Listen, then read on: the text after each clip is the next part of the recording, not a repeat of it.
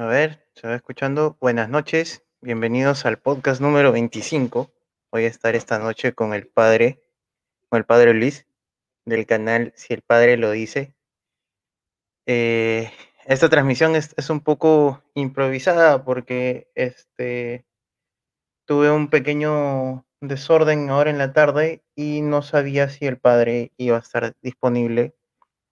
Entonces no he hecho mucha publicidad que digamos, así que pido por favor que den like y compartan a la transmisión. Eh,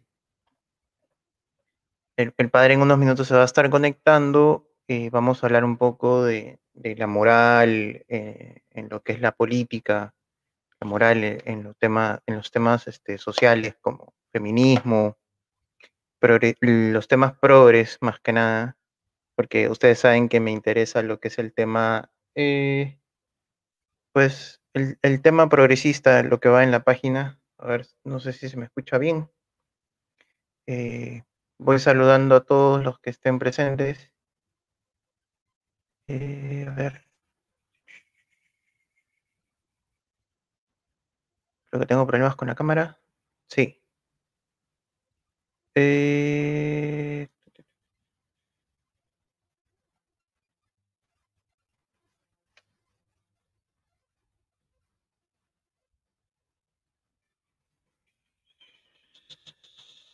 Así que si me disculpan voy a estar poniendo estas cosas. Voy a compartir el enlace como no, no he tenido tiempo para entrar.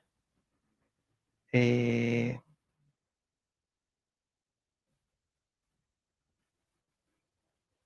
Mm, a ver, vamos, vamos compartiendo, vamos compartiendo. Enseguida viene el padre, está entrando todavía. Un momento, por favor. Eh...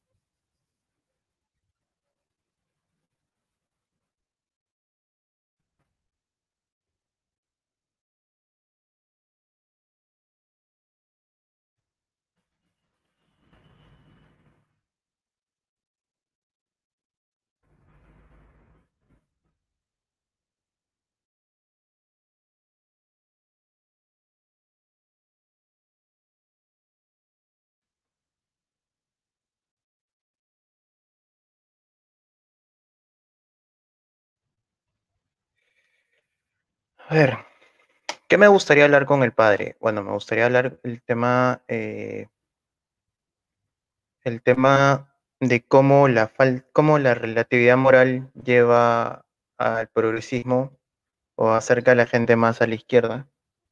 ¿Y qué significa eh, tener eh, la moralidad relativa, no? Ese tipo de cosas.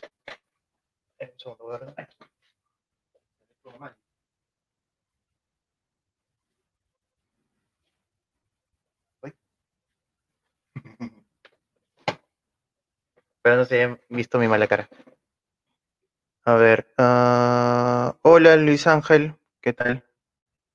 Espero que este, estés dando like y compartir, por favor. Vamos a, a ver si estamos en Facebook. En Facebook también estamos. Eh... Gran entrevista al padre.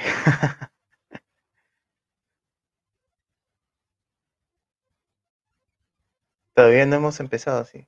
Yo no puedo mañana estar en el aeropuerto. Un segundo, que la cámara se va. Se va, se va, se va.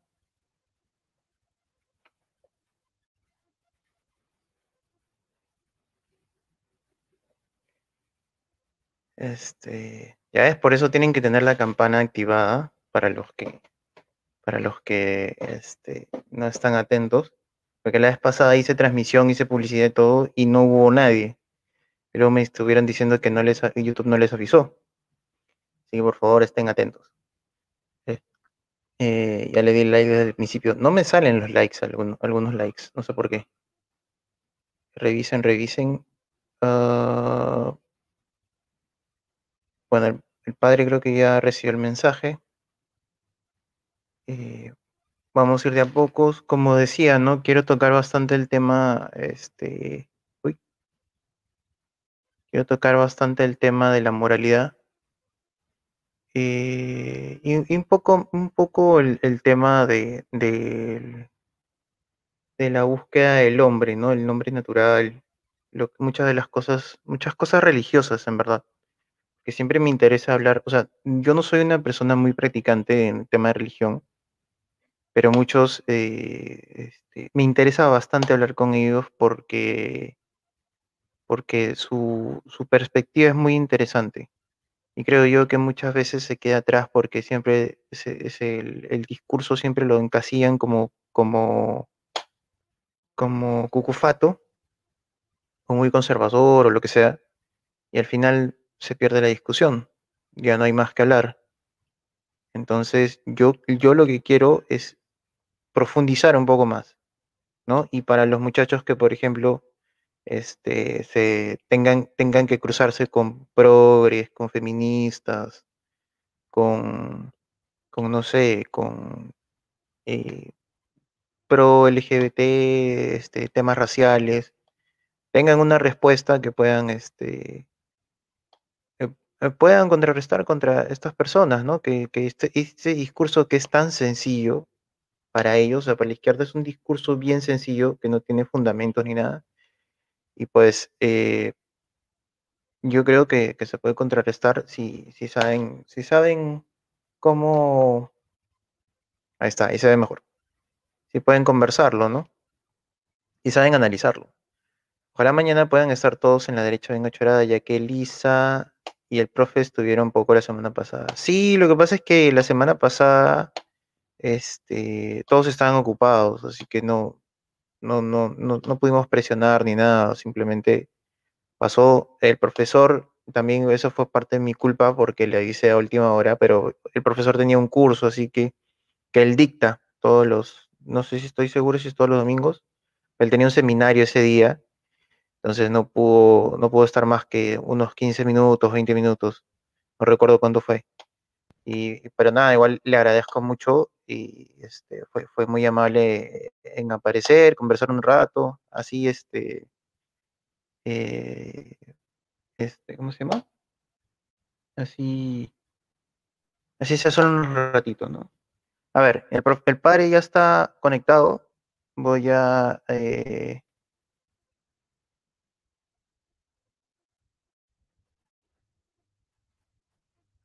a meterlo. Eh, ahí está, el profe ya está conectado, entonces eh, vamos a recibirlo con fuerte aplauso. Para los que no saben quién es él, él es el padre Luis, tiene su canal en YouTube, que ahora último eh, está rompiendo con sus entrevistas a políticos. así que lo recibimos con, a ver, vamos a ver si sale el aplauso. Vamos a probar si sale el aplauso. Este, lo recibimos con aplausos. Padre, ¿qué tal? Buenas noches. ¿Cómo estamos? Muy buenas noches. Gracias, gracias de verdad por eh, la invitación. Estoy muy agradecido de estar aquí en tu programa y sobre todo, eh, y sobre todo, Bruno, porque eh, considero que lo que estás haciendo es formar parte de la batalla cultural, ¿no? De la batalla histórica y, la batalla hacia los jóvenes, ¿no? Para que ellos sean los que despiertan, ¿ok?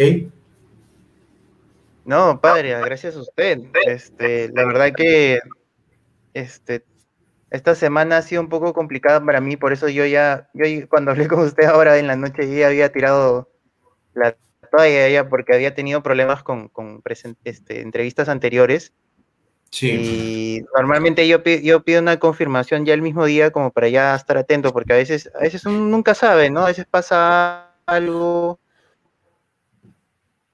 y como, como ahora el, WhatsApp conecta a todos, pero a la vez este, eh, no la, la, conexión, digamos, la hace un poco más fría que una llamada, como que ya no sabes qué está pasando, ¿no? Por eso ya este, yo ya había tirado la toalla, pero más bien le agradezco que... no, no, yo, cuando, tú me llamaste o me escribiste, eh, inmediatamente te dije que sí. Y siempre nos han enseñado que lo que más, lo que más se, se aprecia en la persona es el don de la palabra, Y aquí estamos para lo que, lo que tú, tus seguidores y todos aquellos que, que hagan su super chat quieran preguntar. Ah, ya. Bueno, acá todavía no estamos con, con este, todavía estamos cerca de mí, todavía estamos 940, creo que estamos suscriptores. Todavía no estamos. Vas a, llegar, vas, a, llegar, vas a llegar, pronto. Dios, lo oiga, padre. Eh, pero acá todo este, lo están saludando, me están diciendo amén, padre, viva Cristo Rey. Parece que varios. Sergio. Parece que varios aquí Acá, bueno, acá importante, padre, feliz cumpleaños atrasado. ¿Cuántas velitas sopló? Le? Ah, es cumplió 38 años, 38 años. Ah, está en la flor, flor de la juventud todavía. Cumplió 38 años, efectivamente. Padre, quería comenzar con una pregunta acerca de usted. Eh, y yo quería preguntarle cómo, cómo es eh, eh, su, cómo empieza su acercamiento a Dios porque creo que es diferente eh, este acercamiento que da usted como, este, como padre, ¿no? ¿Y cómo es que llega a las redes, a las redes virtuales? Ah, muy buena pregunta. Voy a tratar de hacer una, capacidad sintética o, una, un, resumen, sintético, mejor dicho.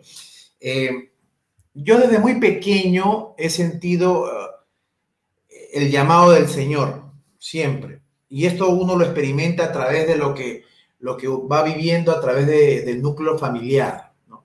Si es que te llevan a la iglesia, al templo, a la Eucaristía, a la misa o a cualquier otra actividad pastoral de tu diócesis. ¿no? Yo soy de Huacho. esto, esto lo viví desde muy pequeño. Mi, mi abuela, que en paz descanse y que de Dios goce, siempre eh, inculcó esto en mí. Y ahí se fue desarrollando esa, vocación, ¿no es cierto?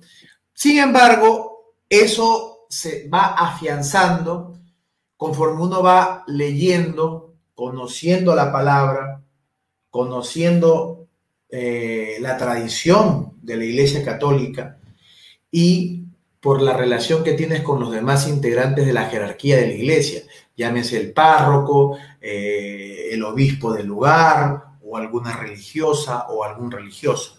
Como tercer elemento, te puedo decir que conozco a una persona que, fue la, piedra de toque, ¿no? La piedra de toque que me hizo dar el paso a, tomar esa decisión. Ahora, eh, para ser sacerdote, siempre eh, el, itinerario es, es muy marcado. Ingresas en la filosofía, luego sigues con la teología y luego te ordenan. Y esto dentro de un seminario o de un convento. En mi caso no fue así. Yo cumplí los 15 años y postulé a la universidad. ¿Ok? Cuando postulo, ingreso y decido estudiar todo el proceso de filosofía, de teología, de educación en paralelo y por mi cuenta independiente, es decir, sin estar en un convento, sin estar en un seminario. Como un cuarto elemento, en este itinerario uno va conociendo, ¿no? Perspectivas teológicas, perspectivas filosóficas, desde un idealismo platónico moderado hacia un idealismo eh, platónico marcadamente polarizado, o desde un realismo sensato aristotélico, o quizá una perspectiva más kantiana, más eh, eh, enfocada al cumplimiento del deber por el deber, o, negando la capacidad de conocer al ser y solo conocer lo que muestra el fenómeno, o simplemente vas, vas naufragando o vas este, caminando por, por, por las áreas eh, históricas de Hegel, ¿no? Para poder ver todo este tema de la retórica y, el proceso histórico en el cual el hombre se desarrolla, o quizá también pues eh, caer en el tema este de lo que el ser es en Heidegger, etc., etc., etc., para llegar ¿no? a lo que vivimos ahora, que es una especie de, de pensamiento vacío, ¿no? El relativismo, como tú bien sabes, y los demás eh, pueden estar enterados, es aquella tendencia que niega la verdad y la niega con mayúsculas. O sea, no hay verdad, no hay eh, realidad, no hay nada fijo, nada seguro, nada concreto, nada que marque. Simplemente lo que existe es el consenso. Tú y yo nos ponemos de acuerdo para algo y eso que nos hemos puesto de acuerdo y en eso, eh, en lo que nos hemos puesto de acuerdo, solo servirá y solo estará en la medida en que aparezca un nuevo consenso para luego sacar lo que era anteriormente y ponerlo. Y a eso le llaman eh, ser actuales, vigentes, coyunturales. Ya. Todo esto que he explicado fue lo que yo eh, atravesé desde mis estudios eh, individuales sin estar en un convento y sin estar en un, en un seminario. Cuando yo doy este paso final, ingreso al sacerdocio y voy directamente a una arquidiócesis. En esta arquidiócesis, eh, la arquidiócesis fue la de Ayacucho, ¿no? Y es en esta arquidiócesis donde yo ya ingreso al seminario y emprendo la etapa pastoral. Me recibe eh, el, que en vida fue eh, Monseñor Luis Abilio Sebastián Aguirre, que estoy seguro que está en el cielo y él me hizo conocer mucho la realidad ayacuchana. ¿no? Mi madre es de Ayacucho, te explico un poco, mi mamá es, a ver, hija de un español neto y de una eh, pocrina eh, ayacuchana eh, completamente arraigada. Pero fíjate, ahí hay un, un, punto de quiebre que quisiera contarte y explicarle también a los chicos. mi abuelo venía de, un, de una ascendencia española, era español con linaje, con estirpe, con abolengo, así como antes se llamaba la cosa, y con mucho dinero. Mi abuela no tenía esa ascendencia cultural eh, de, de, abolengo, de linaje, de casta, pero sí tenía sus padres dinero en, fincas, en animales, en siembra y siempre se acostumbraba a pagar el dote. No sé si, si, lo recordarás. En este caso, la familia de mi abuelo le hizo pagar a, mi, a la familia de mi abuela para que se pueda casar con su, con su hijo. Fue al revés, ¿te das cuenta? Eso es por lado de mi madre. Y por lado de mi padre, mi abuelo es cholo, cholo de costa, de costa, eh, y mi abuela es española e hija de italianos. Entonces ya te podrás imaginar esta, esta fusión de sangres o, este mestizaje, ¿no? O este, eh, vamos a decir, este peruanismo que encarno, ¿no? Entonces, por eso yo siempre digo que tengo 25% de sangre serrana, 25% de sangre chola, 25% de sangre eh, española y 25% de sangre italiana. Entonces, imagínate eso en una, en una licuadora, ¿no es cierto? El carácter es explosivo, ¿no? Sí, claro. Así, así, así se sintetiza un poco mi historia de cómo el Señor se valió para poder eh, llamarme. No ha sido fácil mi camino sacerdotal, no ha sido fácil porque ni bien empecé, claro, soy el típico serrano que rompe, que rompe la estructura clásica, ¿no? Siempre uno cree que la persona del Ande, la persona de la sierra, tiene que ser muy pequeña, ¿no es cierto? Eh, tímida, no expresiva, no elocuente, eh, con dificultad para el manejo del castellano. Eh, por un lado, si le hacen una pregunta, el, que es oriundo de, de, la sierra, de los Andes, siempre suele ser lento porque tiene que traducir del quechua al español, si es el caso. Entonces, son distintos elementos que no cuajaban conmigo. Porque claro, tú, tú dices, oye, pero este dice que es de la sierra, o sea, que tiene sangre serrana, se enorgullece de ser serrano. Eh, es más, lo dice con mucho orgullo y, lo dice siempre, pero no parece. Porque es locuaz, porque es rápido de mente, es veloz. Claro, porque nos han vendido una mala imagen de aquel que pertenece a la sierra. Entonces, y esto también se debe al, complejo que se vive en nuestra patria, ¿no? A este complejo de, querer incluso mm, acallar la lengua nativa del quechua. Ah, yo he estado en comunidades donde los abuelos, los bisabuelos, por todo el sufrimiento, le dicen a sus nietos, a sus hijos, no aprendas quechua. Y esto es triste, ¿no? Entonces, yo, hago el salto y, siendo y considerándome netamente un, ser que encarna la sangre serrana y la sangre costeña, y por ende lo extranjero eh, de Europa, considero, ¿no? Con todo esto que he mencionado, que el señor, el señor Castillo, a mí como serrano, yo como indígena, eh, yo con, eh, en, mi, persona no me representa. A mí particularmente no me representa. Y me da mucha tristeza que pudo haber recibido un niño del Ande teniendo a este señor como profesor. O sea, me da mucha tristeza, me da nostalgia y considero que es penoso, penoso, porque eh, un niño no merece un tipo de, educación así, ¿no? Yo sé que lo que estoy diciendo no es políticamente correcto y creo que tampoco me considero eh, un político estándar que dice lo que quieren escuchar, ¿no? Yo digo las cosas claras. Entonces, volviendo para rematar las redes, yo conozco al extraordinario, al gran, al gran, eh, vamos a decir así, no le gusta a él que le digan historiador, yo sí lo considero un historiador.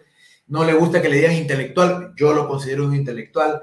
No le gusta que le digan este, experto, yo lo considero un experto. El gran Jorge Ugarte, que para mí es no solo mi amigo, es mi hermano, del cual cada día aprendo, cada día aprendo. Estuvo ayer conmigo, tuvo la gentileza, la, delicadeza, la finura de, de visitarme, de estar aquí en el departamento de compartir conmigo el día de mi cumpleaños.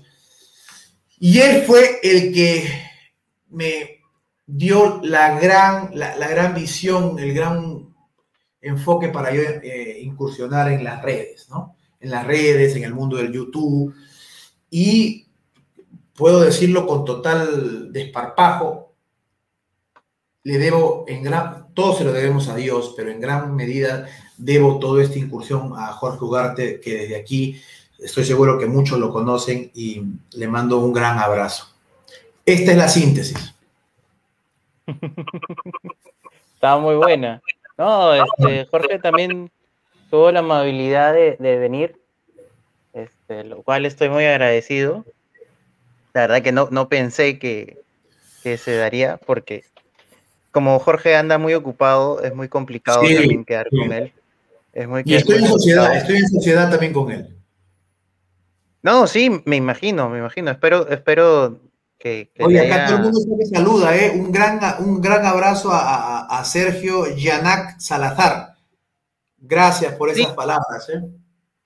A, ver, perdón, ¿dónde, dónde se pasó? Creo, ah, que es, dice gran entrevista. Sí, este, acá, mire, acá este, es la primera vez que creo que, le, que vienen a, dar tantos saludos al invitado. Muy pocas veces este, muestran tanto cariño, así que creo que ya este, demuestra que cuánto, cuánto cariño se ha ganado usted en las redes.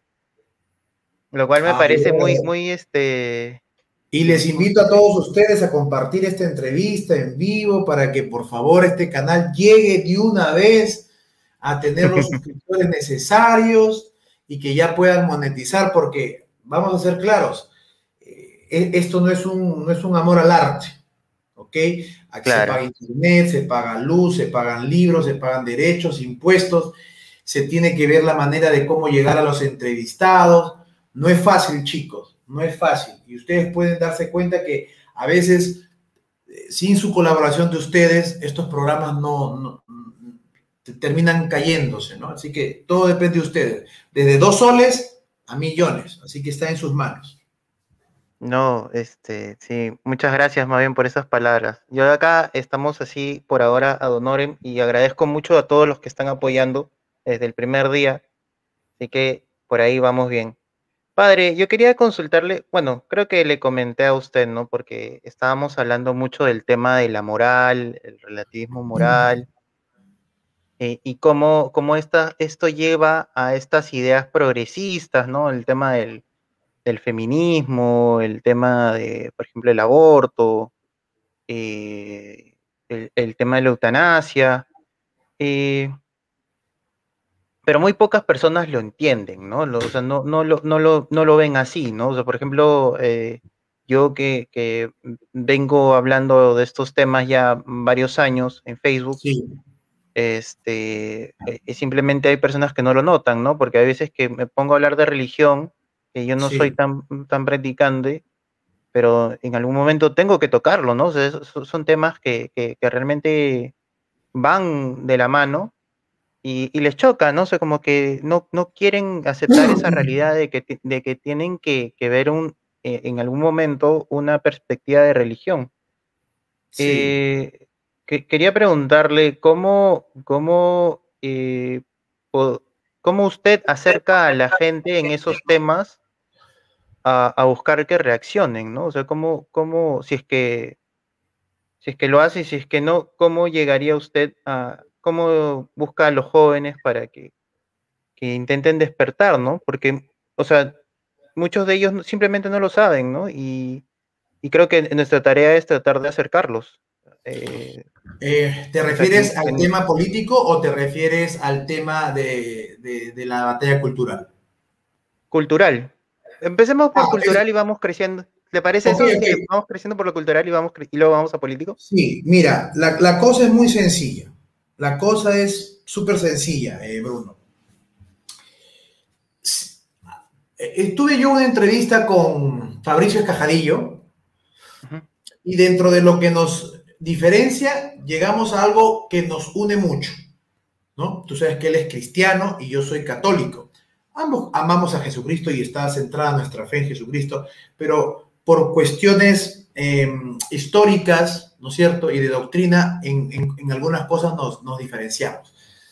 Uh -huh. Pero no en cuanto a la divinidad de Jesucristo, en cuanto a su humanidad y en cuanto a la Trinidad, eso está claro. Eh, pero sí coincidíamos en algo, que lo que arranca del anonimato, de la inercia, de la inacción, de la indiferencia a cualquier persona es el testimonio de otro. Te voy a poner un ejemplo clarísimo. Eh, a ver,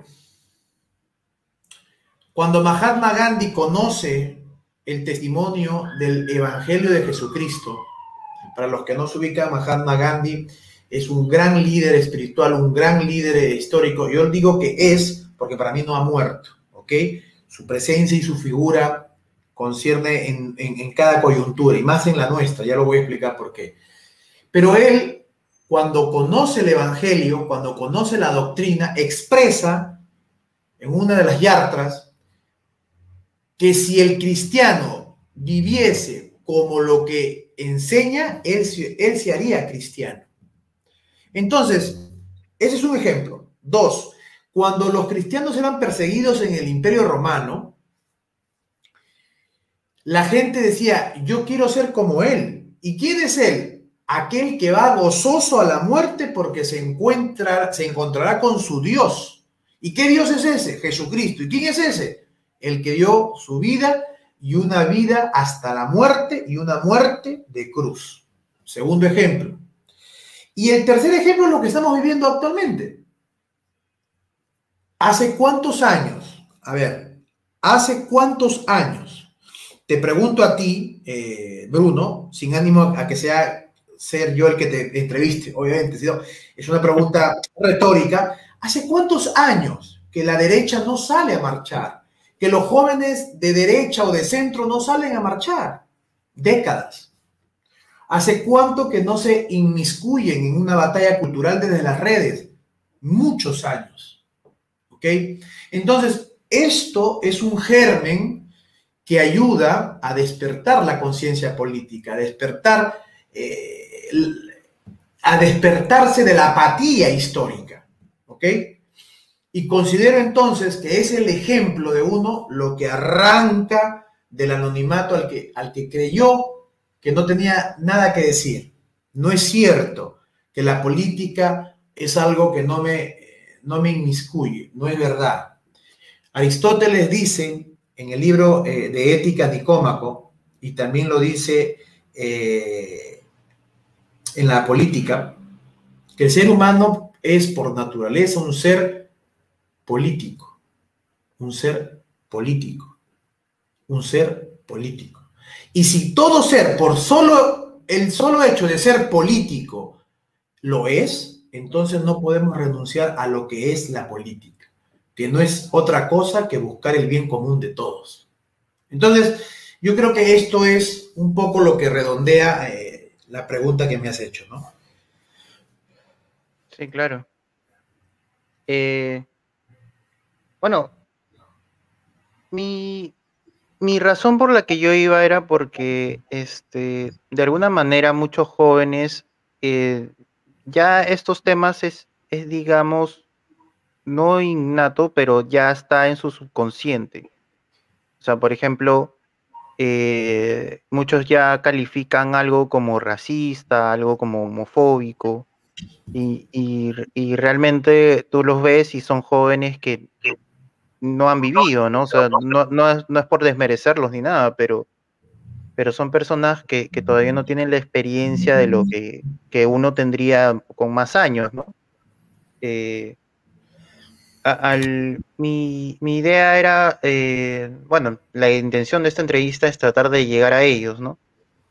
Me parece excelente, me parece excelente lo que, lo que me interesa bastante es cómo, cómo es que se pierde esta eh, idea de, moral, porque se habla mucho de relativismo y, pocos lo entienden, ¿no? O sea, yo lo entiendo algo como, yo lo entiendo algo como que, por ejemplo, en el mundo va, de hecho, que va a haber diferentes niveles de, moralidad, ¿no? O sea, en sí, si lo vemos entre sociedades, es relativa pero la moral, la moral en sí no lo es. La, moral, o sea, claro, si, si ven una sociedad como la nuestra, de repente eh, la moral no debería ser relativa, pero se trata como tal. ¿Cómo, ¿Cómo es que llegamos a eso y cómo lo enfrentamos? Bien, a ver, quiero eh, responderte un poquito lo que acabas de, de preguntar, un poco para para tener un, sostén intelectual que me sobrepasa, porque hay que ser, hay que, ser hidalgo, eh, citando a Joseph Ransinger, ¿ok? ¿Sí? Eh, en su libro Liberar la libertad, ¿no es cierto? Página 147, ¿ok? No se ve muy bien por el, pero lo pueden, lo pueden fijar, acá está el libro, Liberar la libertad de Joseph Ratzinger. Él dice, ¿no?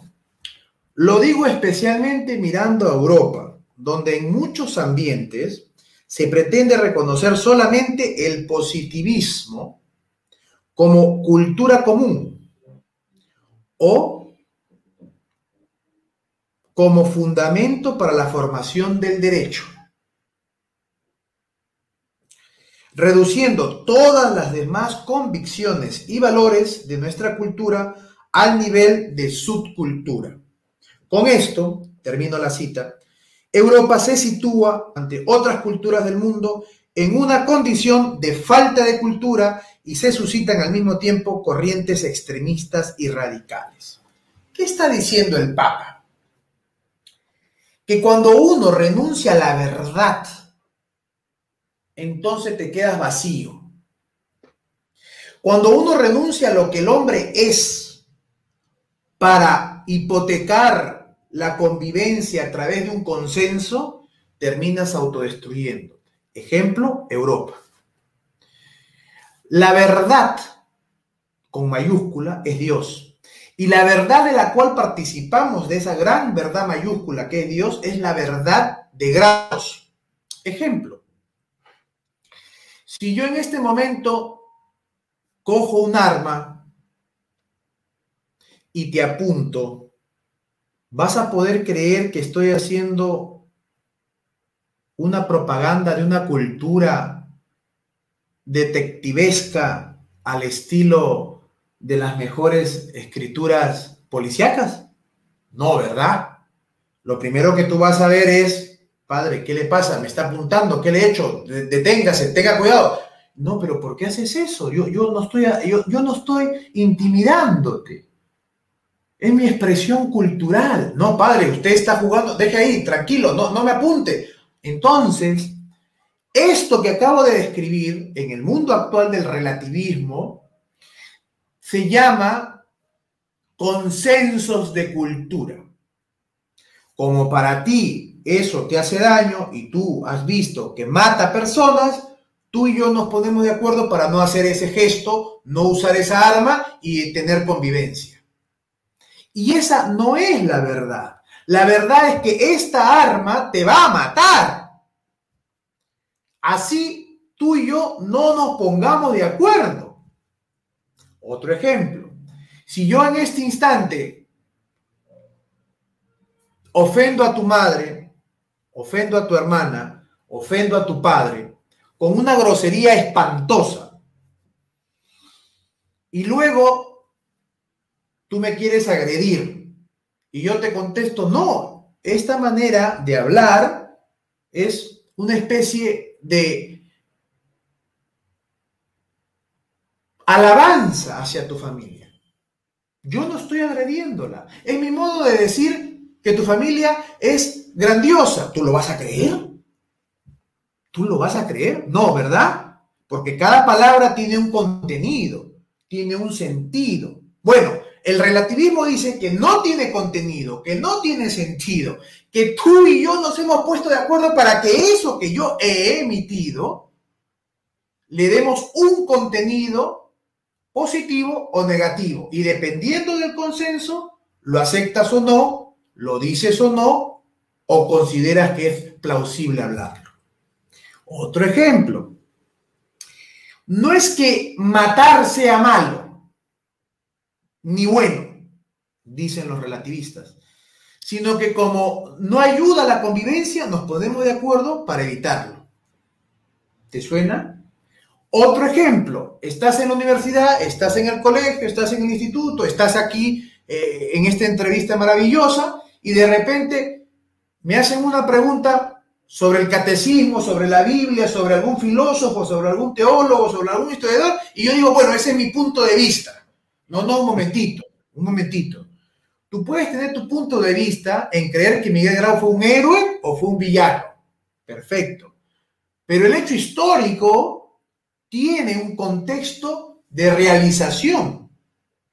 No es que estuvo eh, en un Antonov y Grau desde el Antonov se lanzó contra los chilenos. No, no, no, no, no. Él estuvo en un monitor cuyo nombre era el Huáscar, que estaba hasta el perno y su valentía hizo que arrasara contra la, escuadra eh, chilena. No es que te has puesto de acuerdo. Entonces, yo te estoy dando ejemplos, no sé si, si estoy siendo bastante didáctico, para demostrar... ¿Eh? Está perfecto, digo. Para demostrar que el relativismo en la práctica no funciona. No es real y nos ha destruido. ¿ok? Y ellos siempre tienen un ejemplo medio tonto, pero que algunos se lo creen, ¿no? Dicen, bueno, pero es que no, no existe una verdad sobre los colores. Tú a esto lo llamas rojo, lo ves rojo, pero un daltónico no. Entonces, ¿quién de los dos de la verdad? Tiene la verdad. Ah, bueno, los dos son distintos puntos de vista. No, no, no, no. No es que tengan puntos de vista distintos sino que uno de ellos tiene una alteración de lo óptimo y verdadero que ve el color cualquier ojo. Entonces, ¿por qué es importante explicarlo esto a los jóvenes? Porque si uno no reconoce la verdad del ser humano, la verdad del otro, la verdad de lo que es la naturaleza, todo es posible. Todo es posible. Ejemplo, si yo no acepto como un derecho fundamental la vida, entonces me va a dar lo mismo respetarla desde el inicio de la concepción o respetarla desde que escuche tu latido o simplemente cuando ya estés con nueve meses a punto de, salir a la luz. O si yo no respeto la dignidad humana desde todos los, desde todas las eh, perspectivas, entonces hoy podremos matar a un gordo, a un flaco, a un negro, a un alto, a un chino, a un cholo, a un serrano, a un selvático, dependiendo de cómo van los vientos. ¿Y no es verdad? Entonces, a esto hemos llegado. ¿Ok? ¿No? El señor eh, Castillo, y hago, y hago hincapié en su apellido porque es español, el señor Castillo, ¿no es cierto? De cada discurso que da, el 70 u 80% de lo que va diciendo siempre está marcadamente ligado al tema, al tema pueblo. ¿Y el pueblo qué es? ¿Quién es? ¿Cómo se, se, digiere? ¿No? El pueblo es sus organizaciones sindicales, sus organizaciones gremiales, eh, sus patas de chota, este, sus amigotes de, los caviares, o, los del centro, o de los dinámicos del centro. ¿quién, es el pueblo? ¿Quién es el pueblo? ¿Eh? ¿Te das cuenta? Entonces, fíjate cómo el relativismo perfora lo moral, perfora lo histórico, perfora lo político, perfora el lenguaje, perfora el lenguaje. Entonces esto, esto es calamitoso. Sorry que me haya explayado tanto. No, no, está perfecto, me ha encantado la explicación. ¿Cómo cree? No, eh, eh, más o menos le voy explicando, o sea, mis entrevistas se basan así, yo lo, que, lo que busco es darle su espacio y que, que puedan explayarse porque normalmente es lo que me gusta cuando, este, eh, cuando busco personas que, hablen de estos temas, eh, no, no, solo, no solo de, del tema religioso o cultural, sino también político, ¿no? O sea, si en algún momento ven mis entrevistas, como que los dejo hablar y, extenderse como puedan. Y, y, más o menos va por ahí, así que no, no se inhiba, por favor. quiero, hacer una tingencia, quiero hacer una tingencia porque aquí algunos, eh, tú sabes que uno no es perfecto, que explique mejor esto sobre la monetización. Algunos han podido confundir.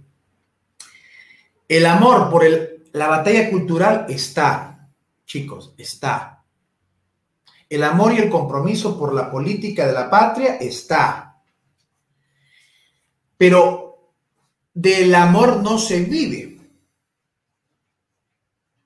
Porque cuando, mm, eh, vamos a decirlo clarito, ¿eh?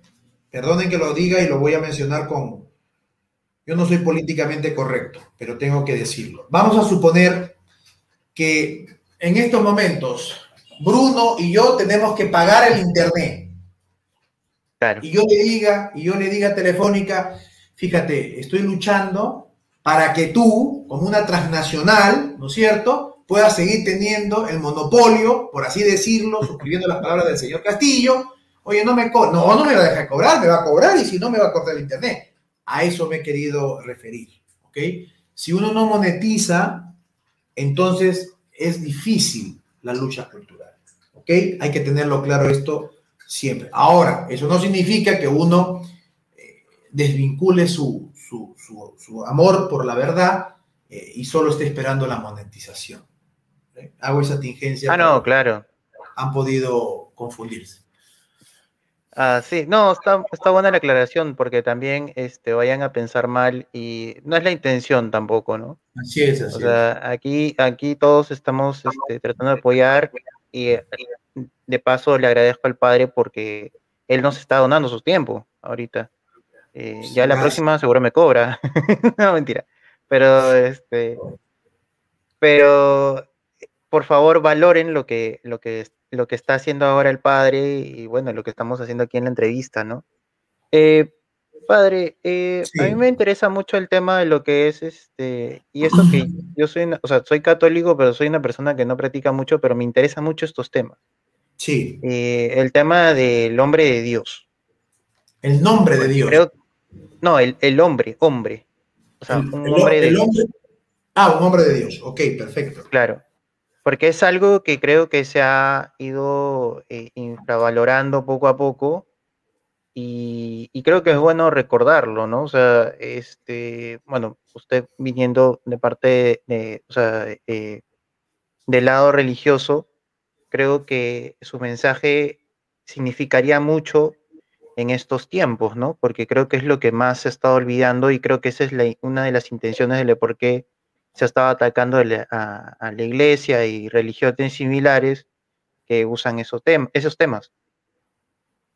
Eh, lo que me gustaría es que nos explique un poco sí. y este, este concepto y, cómo, lo, cómo lo ve reflejado en la sociedad actual, ¿no? Porque eh, la imagen del hombre, en especial el varón, se ha ido devaluando con los años.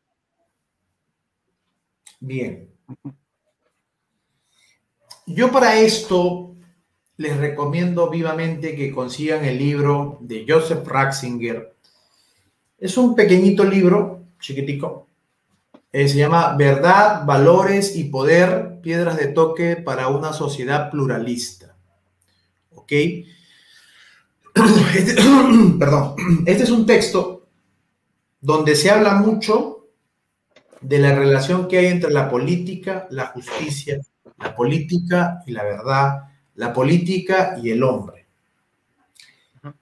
Para responder sobre la pregunta de eh, eh, un hombre de Dios, Básicamente tenemos que saber qué es el hombre, quién es el hombre, para qué está hecho desde la perspectiva creyente, por quién está hecho y quién es Dios.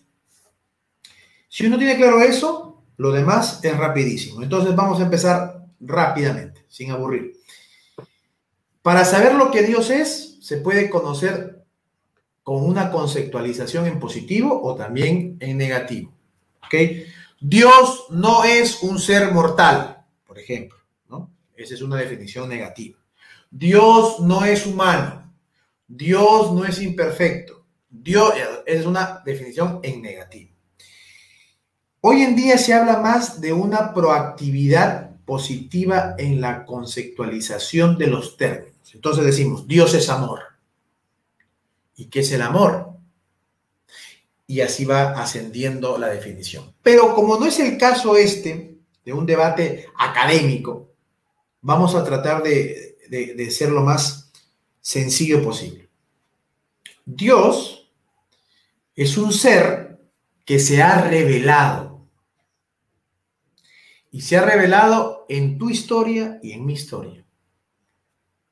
En tu tiempo, en mi tiempo en su tiempo. Y al revelarse, nos ha mostrado que tiene rostro. ¿Ok? Y ese rostro es Jesucristo, que se hizo hombre para salvarte y salvarme. Hasta ahí, algo novedosísimo. Y que además se ha encarnado, ha muerto y ha resucitado. Hasta ahí es nuestra fe. Pero cuando nosotros tenemos ese dato, también sabemos que es el hombre, criatura, un ser finito, dependiente, que ha recibido su naturaleza de su creador y que lo ha programado, entre comillas, programado, para algo que se le llama felicidad. Es como cuando yo elaboro este celular y este celular tiene un propósito. La pregunta es, ¿quién sabe mejor qué cosa es esto? ¿El usuario o el diseñador? Obviamente que el diseñador. Ese diseñador, desde el punto de vista del hombre de Dios, es Yahvé, quien te ha dado la vida. Y que cuando te ha dado la vida, te ha hecho de una forma en donde el mal te destruye y donde el bien te engrandece. De ahí surgen los mandamientos. No es que, agradezco tu pregunta, no es que nos hemos puesto de acuerdo para que no sea bueno robar. No, la dinámica es lo contrario. Porque el hombre está hecho para la transparencia, robar es malo. ¿Ven el cambio? ¿Ven el giro? No es que nos hemos puesto de acuerdo para evitar matar. No, es porque la vida es lo que le conviene al hombre y por lo tanto la muerte lo destruye. Este giro es lo que permite entender qué es un hombre de Dios. Ahora lo concluiremos. Un hombre de Dios no es un tonto, no es un imbécil, no es una caricatura, no es solamente aquel que con un sentido así de, ser este, compungido, se humilla, se coge la cara y dice, qué mal hombre soy. No, eso no es un hombre de Dios. Un hombre de Dios es aquel que lleva la palabra en su vida diaria, como hablábamos hace unos días con Fabricio Escajadillo. Es aquel que en su hogar manifiesta el amor, que en la iglesia manifiesta su amor, que en la calle manifiesta su amor de Dios, que lleva a Dios en todos lados, cuando habla, cuando duerme, cuando camina, cuando se expresa, cuando se irrita o cuando pierde la paciencia, porque esto es lo que caracteriza al hombre de Dios, al hombre de a pie. San José María Escribá de Balaguer, el fundador del Opus Dei, decía, estamos llamados a santificar todas las cosas.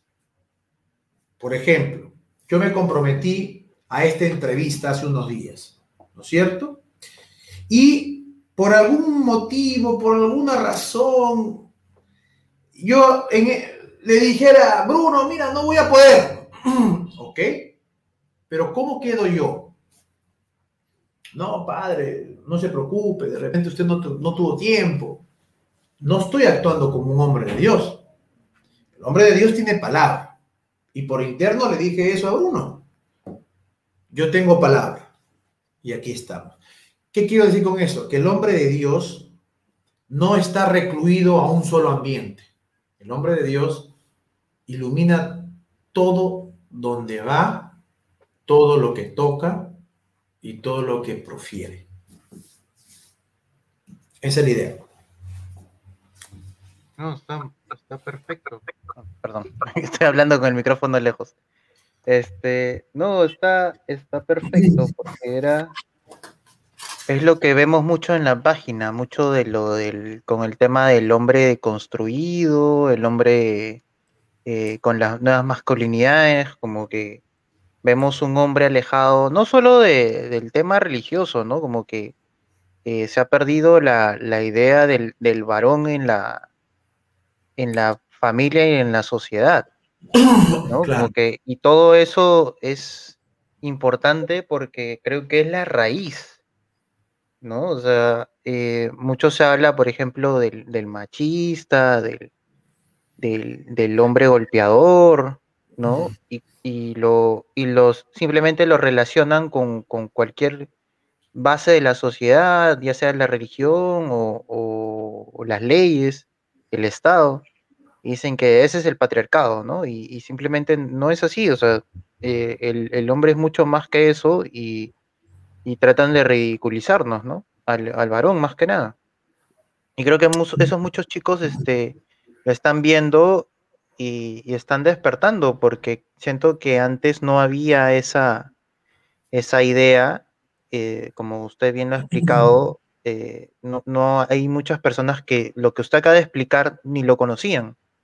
¿no? Entonces como que no saben diferenciar y ven esto que le, tanto le llenan de moda como, como el hombre deconstruido y, y los vemos pues, ¿no? Ahí este, haciendo el ridículo, perdiendo su propio, su propio respeto que le tienen los demás. Eh, bueno, acá me preguntan que le diga de logos, eh, le pregunte por logos, pero creo que ese es un tema extenso, no sé si puede responder. No, rapidísimo, es rapidísimo. Mira, una de las cosas, una de las cosas, Bruno, que siempre he sido yo enemigo es de aquellos catedráticos, de aquellos intelectuales, de aquellos filósofos, historiadores que en vez de hacer las cosas sencillas, las complican más. Por eso que yo, entre otras cosas, es la razón por la cual yo admiro a Jorge. Jorge se ha matado leyendo libros de libros de libros, investigando, entrelazando cuestiones históricas no es fácil, ¿ah?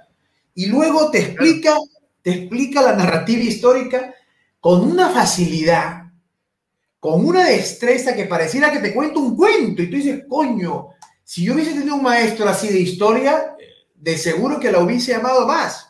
Entonces, cuando hablamos de logos, nos estamos refiriendo a un término griego. Sí, puede ser tratado, eh, estudio. Pero cuando hablamos de logo en el sentido bíblico, hay que aplicar la exégesis y la hermenéutica, no la de nada, ¿verdad? No una bueno, a ver, explico un poco. Hermenéutica es la interpretación, ¿no es cierto?, que uno puede dar en un texto. ¿Ok? Gadamer es un filósofo de la hermenéutica del lenguaje, ¿no? Y también de la historia. Pero cuando hablamos de logos, en el sentido bíblico, estamos hablando de la palabra. ¿Ok? La palabra que tiene fuerza, la palabra que cuando suena y se despliega, encarna, realiza, hace hechos, concretiza, actualiza. Por eso se habla que el logos de Dios es Jesucristo. Nada de lo que ha sido hecho ha sido sin la palabra. Y la palabra era el verbo, y el verbo era Dios, y estaba con Dios, ¿no? ¿Te suena? Entonces, eso es, ese es Jesucristo. Entonces, el logos es la palabra del Padre, ¿ok? La palabra del Padre, del Padre eterno. Y es el que está presente en toda la historia de la salvación, en la creación, en la redención, en la resurrección y en todo el despliegue providencial que Dios tiene para cada ser humano. Ese es el Logos.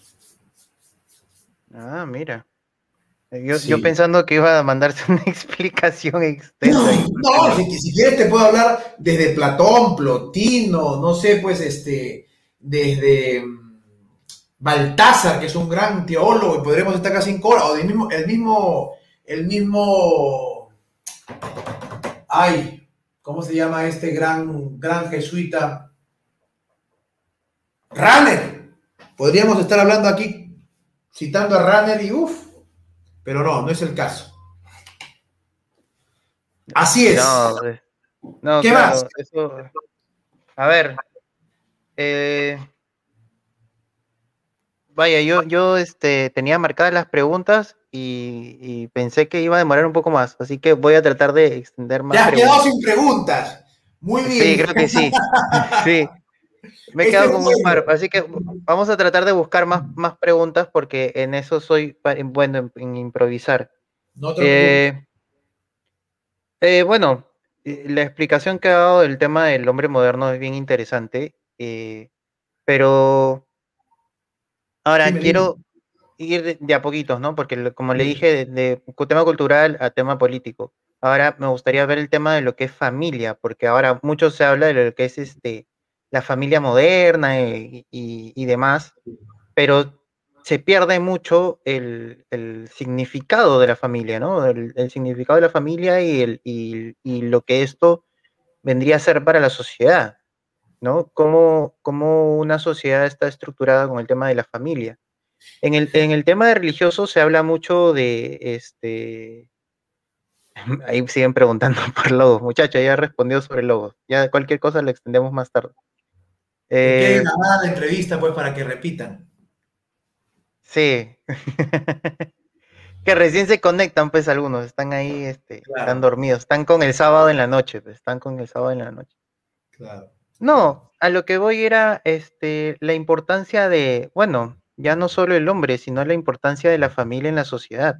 Porque eso es algo que, que, se habla muy poco y, se, y se menosprecia, ¿no? Porque eh, creo que poco a poco han estado metiendo esa idea de que este no sé si necesita un padre para que sea una familia, no sé, o no se necesita una madre, ¿no? Ese tipo de cosas.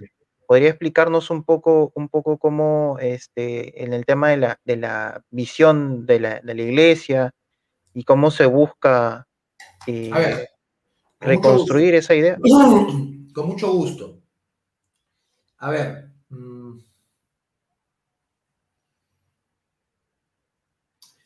San Juan Pablo II decía que la familia es la iglesia doméstica. ¿Y por qué? Primera pregunta. Los comunistas decían que si bien es cierto hay que destruir la familia, debemos capturar a la esposa, a la camarada. Segundo elemento. Tercer elemento, lo que hoy la familia significa no ha variado, ni variará nunca. ¿En qué sentido? Son tres cosas que voy a responder. Ser iglesia doméstica significa que cada familia, y entendida esta como el padre, la madre y el hijo, es la ejemplificación de Jesucristo, del bien, del amor. De tal forma que en cada núcleo familiar tú puedas saber que Dios se manifiesta. Eso es la iglesia doméstica. ¿Por qué el comunista tenía por misión romper la familia? Porque al romper la familia rompes valores, rompes identidad, rompes arraigo, raíces, fortaleza. Y para ello captura a la camarada, más que al camarada varón, a la camarada mujer. ¿Por qué? Porque ella es tenaz, disciplinada, constante y tiene al cargo cercano a los hijos. Y tercer elemento, ¿por qué la familia no ha cambiado ni cambiará? Porque la familia siempre será la matriz de una sociedad. Incluso Incluso en tiempos antiguos, la familia siempre ha sido esa célula que engrandecía o que empobrecía a la política, a la ciudad. Llámese la ciudad como la polis griega, ¿no? que era una ciudad tipo Estado. Pero sin familia no había tradición. En el ámbito judío, sin familia no hay raíces. En el ámbito peruano, la familia puede haber mucha, mucha distensión, pero en los momentos más duros, como en esta pandemia, se han aferrado más. Entonces, considero que quienes ataquen a la familia están atacando verdaderamente a nuestra identidad, a nuestra verdad de lo que el hombre es. Por lo tanto, yo no comparto la idea que familia es solo el padre, solo el abuelo, solo la abuela, solo el tío. No, la familia siempre es la misma. Otra cosa muy distinta es que por las circunstancias eventuales, coyunturales, circunstanciales, que a lo mejor no podamos, no podamos tener papá, mamá y abuelos, papá, mamá e hijos, pero eso no significa que la familia entonces se ha convertido en otro concepto. No estoy diciendo que no es valioso que un tío pueda crear, criar a un sobrino y que le dé el amor, pero siempre será amor de tío. El abuelo criando al nieto, perfecto, pero siempre será amor de abuelo. La prima criando al sobrino, siempre será amor de prima. Nunca. No hay nadie que pueda sustituir el amor del padre o el amor de la madre como tal. Y esta es la gran desgracia de nuestro país. Si eso no lo reformulamos, no lo atesoramos, no lo solidificamos, estamos perdidos. Muy bien. Estaría de acuerdo en decir que eh, cuando se busca atacar a la iglesia es eh, buscar eh, traerse abajo a la sociedad. Por supuesto, por supuesto. Por supuesto porque si tú atacas a la familia, rompes los valores, lo que dije al inicio, la identidad. Recuerda que la familia justo hoy, mira, justo hoy recordaba a mi abuela y decía, coño, ya son casi como 10 años que, que mi abuela ha partido al cielo. Y trataba de recordar cosas que hemos vivido y como que se me olvidaban. Entonces, escribí de inmediato para no, porque estoy, estoy tomando notas porque quiero hacer mi, tercer libro. Y decía, el recuerdo, ¿no? El recuerdo se atesora con el recuerdo. Lo vivido se atesora con lo recordado. Y la familia es la célula donde se almacena toda la historia y la tradición del ser humano. De dónde venimos, quiénes somos. Yo, ah, te cuento, yo siempre hago esta, esta, este ejercicio, ¿no?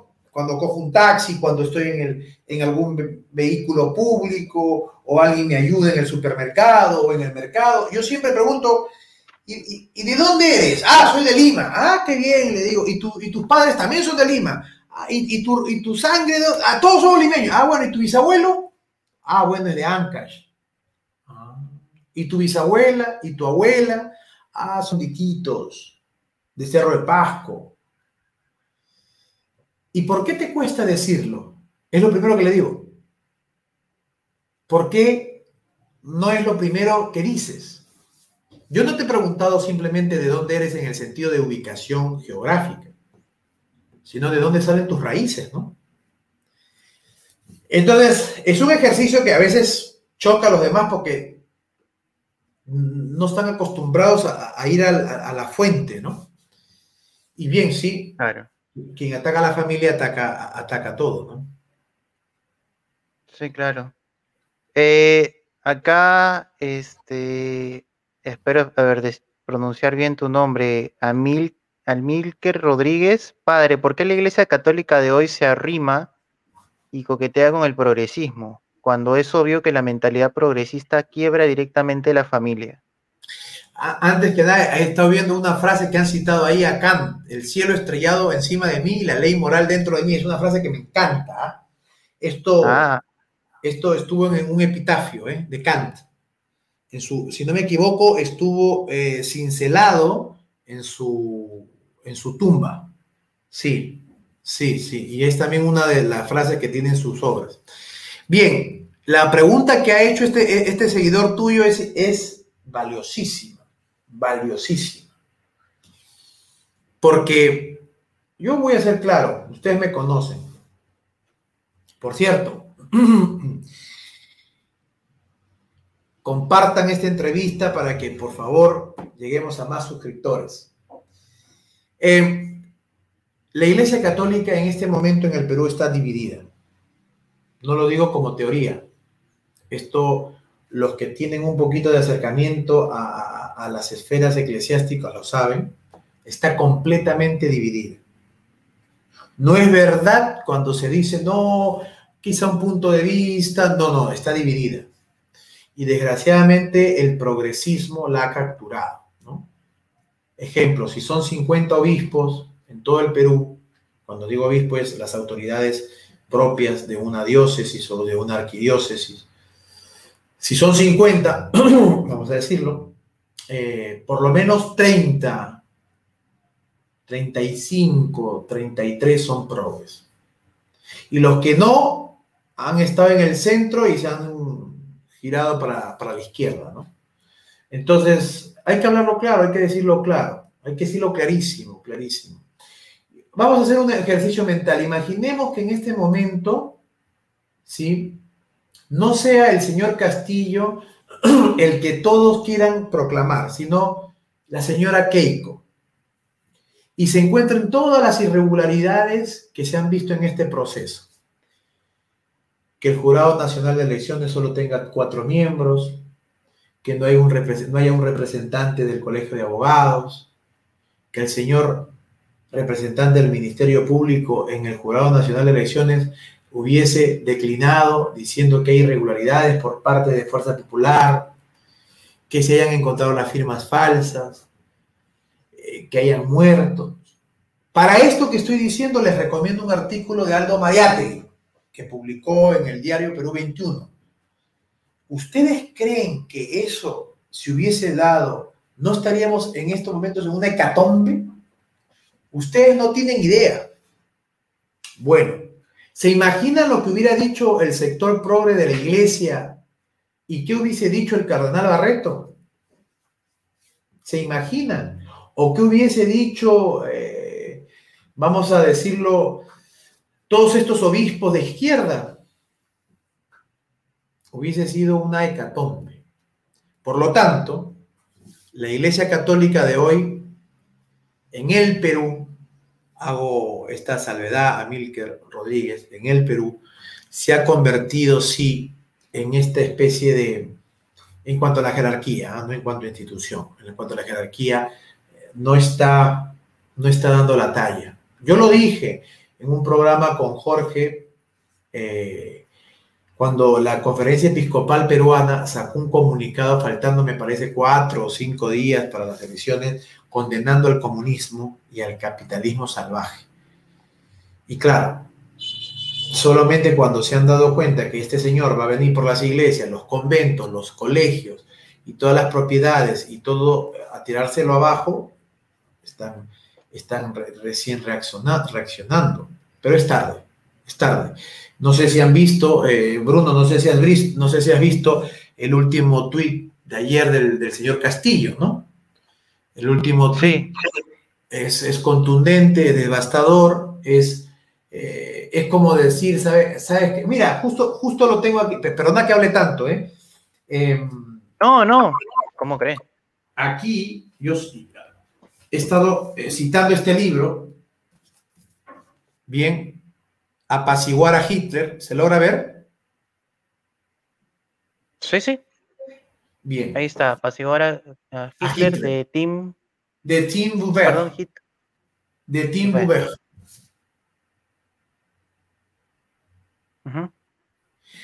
Sí, creo que todo el mundo. Yo le, cambiaría, yo le cambiaría el título a este maravilloso libro por tratando de apaciguar a Castillo.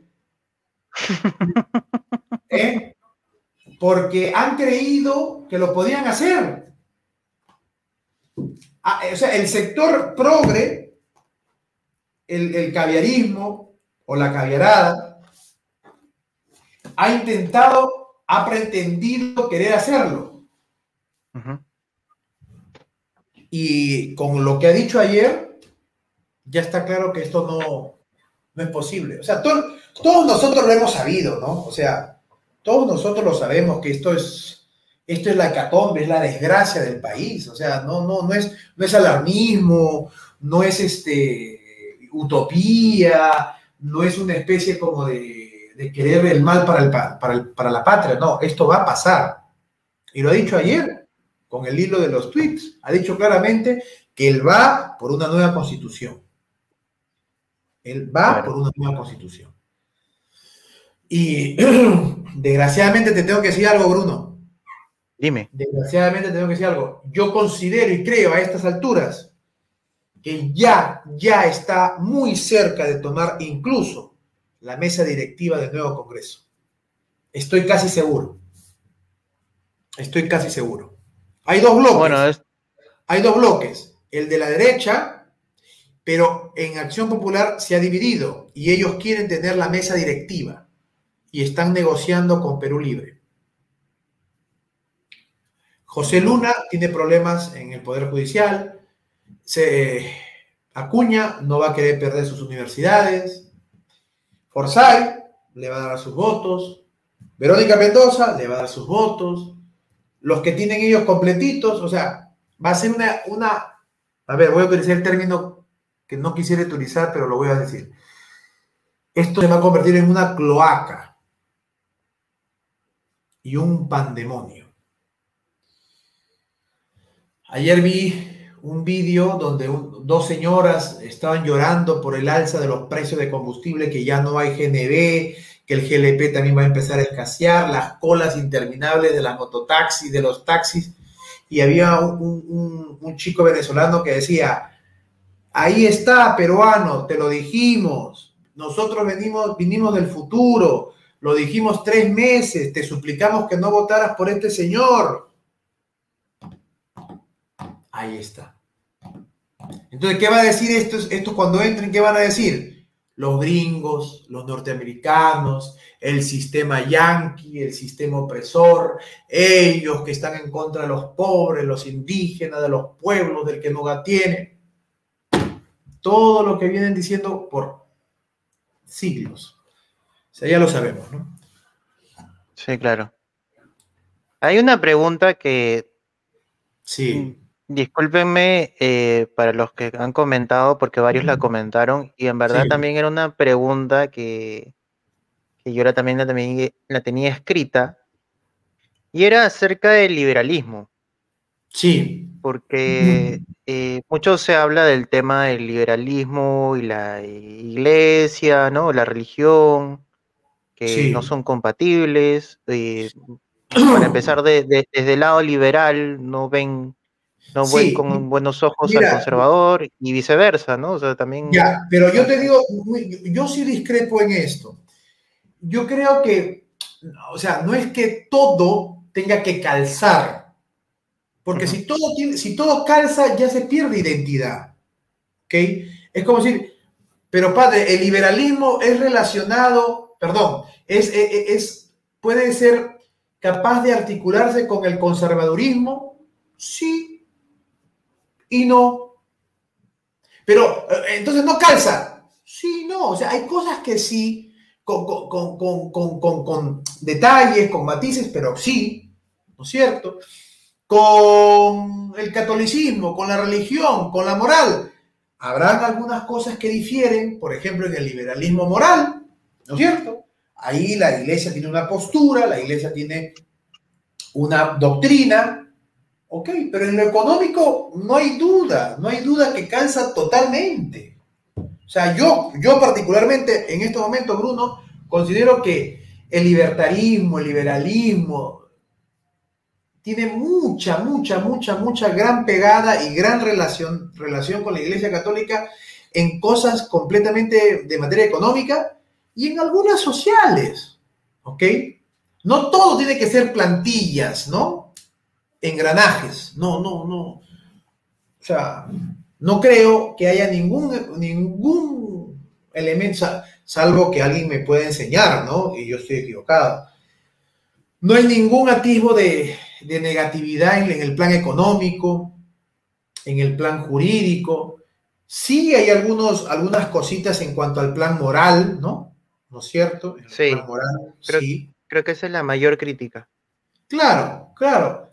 Pero se puede, se puede ver la, la posibilidad de, del, manejo, ¿no? Del manejo, ¿no? Sí, yo, yo soy de las personas. Yo no veo, o sea, debemos romper esta visión de, de blanco-negro. No estoy diciendo que hay que ser tibios, no.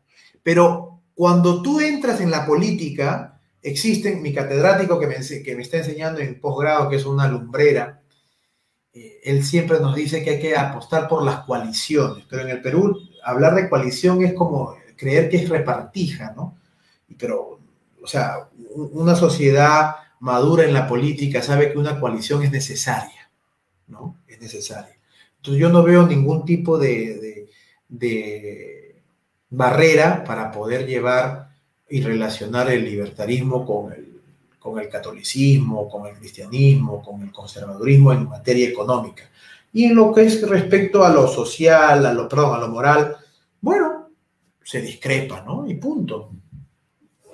No, claro. Yo, yo comparto con usted esa opinión también porque yo, eh, yo siento que eh, el plan económico es bueno, solo que tiene que haber un límite y creo que bastante esos límites lo proporciona la, la religión y, la moral, ¿no? Porque, por ejemplo, tendríamos, este, no sé, mercado de pornografía infantil por el, simple hecho de que, de abrir un mercado, ¿no? Porque ya hay extremos que obviamente no se van a defender, ¿no?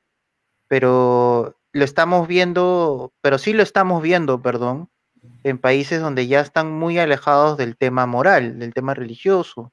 Pues yo siento que particularmente debe haber una, una alianza, digámoslo así, este, entre la economía liberal, el liberalismo en general, con, la religión o, eh, según la moral que, que, tenga cada, cada, sociedad, ¿no? Yo siento que, yo siento que hay algo que, de repente podríamos comentar. Sí. Que es, por ejemplo, me, hablan mucho siempre de ah, la derecha y, y, el mercado, ¿no? Y siempre terminan explicando algo como mercantilismo, ¿no? Por ejemplo, alguien de Colombia me habla y me dice, ¿no?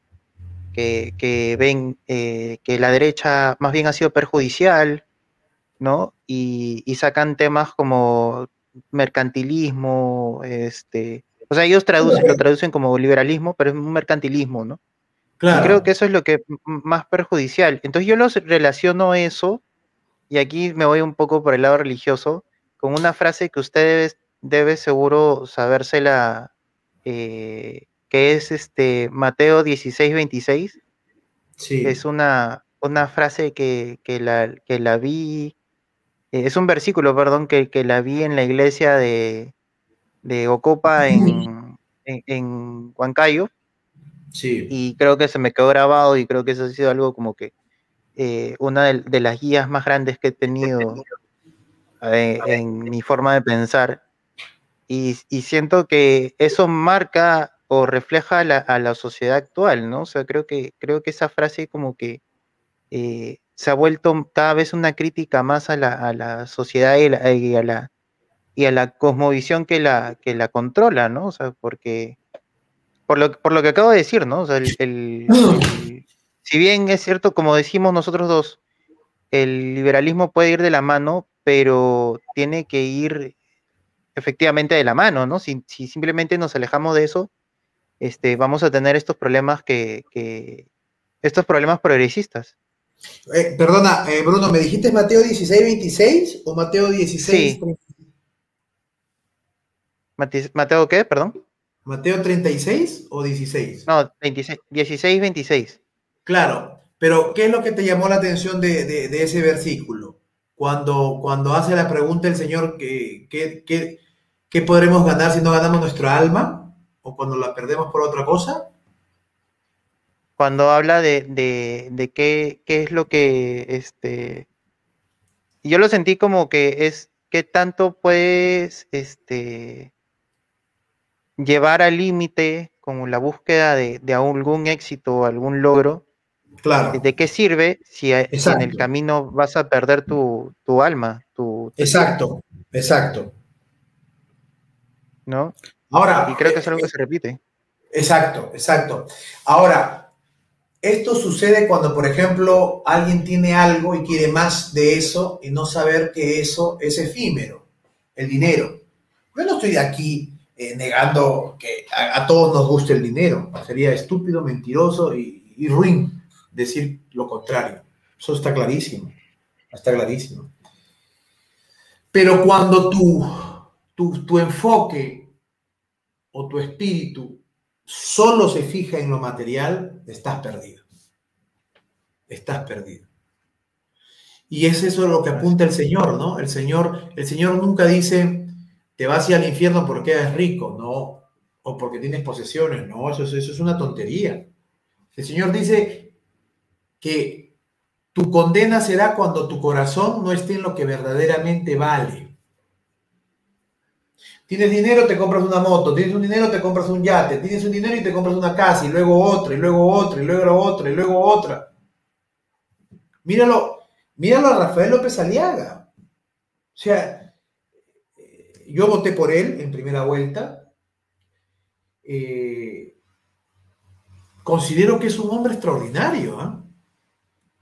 Yo considero particularmente que es un hombre extraordinario, extraordinario. El reloj que tiene es un reloj Casio. Yo calculo que ese reloj no estará ni, ni 300, 400 soles. No tiene años. Tiene un, carro que en el que se traslada, un Toyota. Su casa sigue siendo la misma de hace como 50 años. Regala casi la mitad de lo que tiene. y se ha quedado a hacer la lucha por la patria.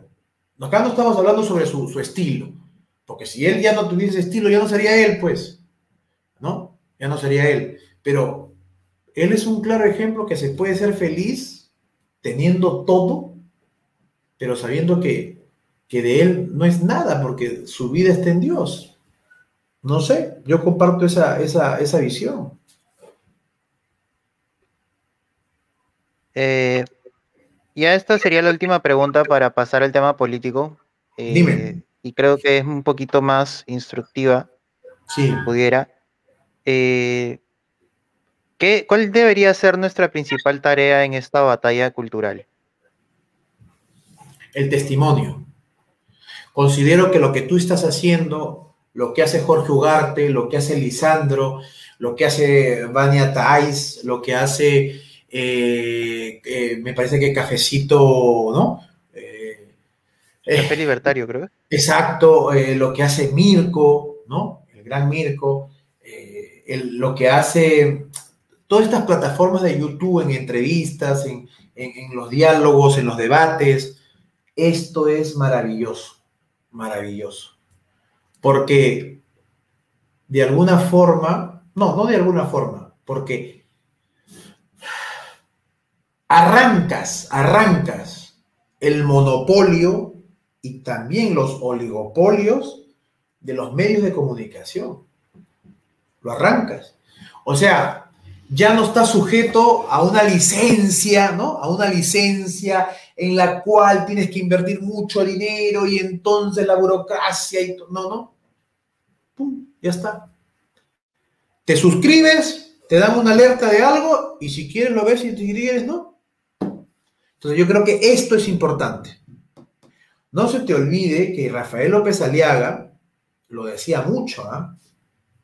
Y él hacía todo lo que es el tracking, no sé si sabes, para medir eh, cómo va el porcentaje eh, de, búsqueda en la, en la red, para saber cuánto de intención de voto podrías ir teniendo en cuanto a medición proyectiva. Lo mismo que se hace en Estados Unidos, en Europa, tal. Y de acuerdo al tracking, él arrasaba. Entonces yo sí considero que a él le han robado la elección. Pero de manera así vulgar, abierta, descarada, descarada. ¿O cómo te explicas tú que una semana antes los medios de comunicación y la encuestadora Ixos le dio 6.9 y en caída, y en caída, supuestamente y termina con 12.5, 12.7. Así, ¿cómo es eso? Si registras la caída y, y, después revienta, ¿cómo es eso? No, él estaba en ese momento lejos, lejos, en creciente, y lo atacaron con el tema de los impuestos, con el tema de la confrontación supuesta con las mujeres y con el tema del debate.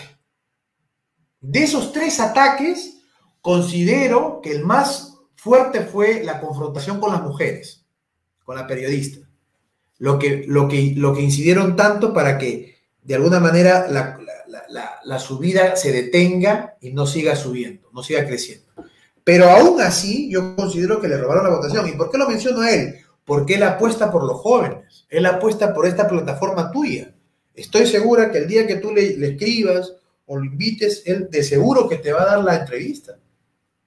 A él no le importa si tú tienes 100 eh, suscriptores, 200 suscriptores o 300. A él lo que le importa es que así haya 10 personas escuchando o 5 personas escuchando, él te da la entrevista de una hora o de dos.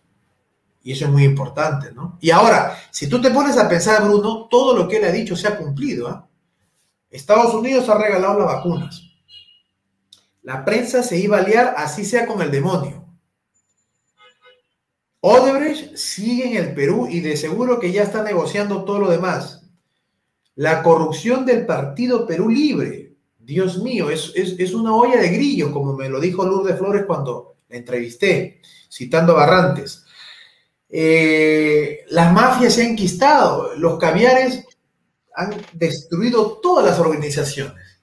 Entonces, este hombre que muchos lo insultaron, lo despreciaron, eh, lo marginaron, al final tuvo razón. Entonces, creo que lo que estás haciendo tú y todos los demás en cuanto a estas plataformas es valioso. Pero ahí no queda. Considero que hay que hacer más. Testimonio de vida y hablar de esto en donde vayamos, en los taxis, en los micros, en las universidades, en los institutos, en los colegios, en tus amigos, en tus redes. Comparte, dale like, comparte, dale like. Bueno, ya le, están oyendo al padre, ¿no? Comparten y den like, por favor. Está, la entrevista está, me ha gustado bastante cómo se ha, estado eh, se ha estado direccionando. A ver, padre, primera pregunta en tema político, porque esto es bien interesante.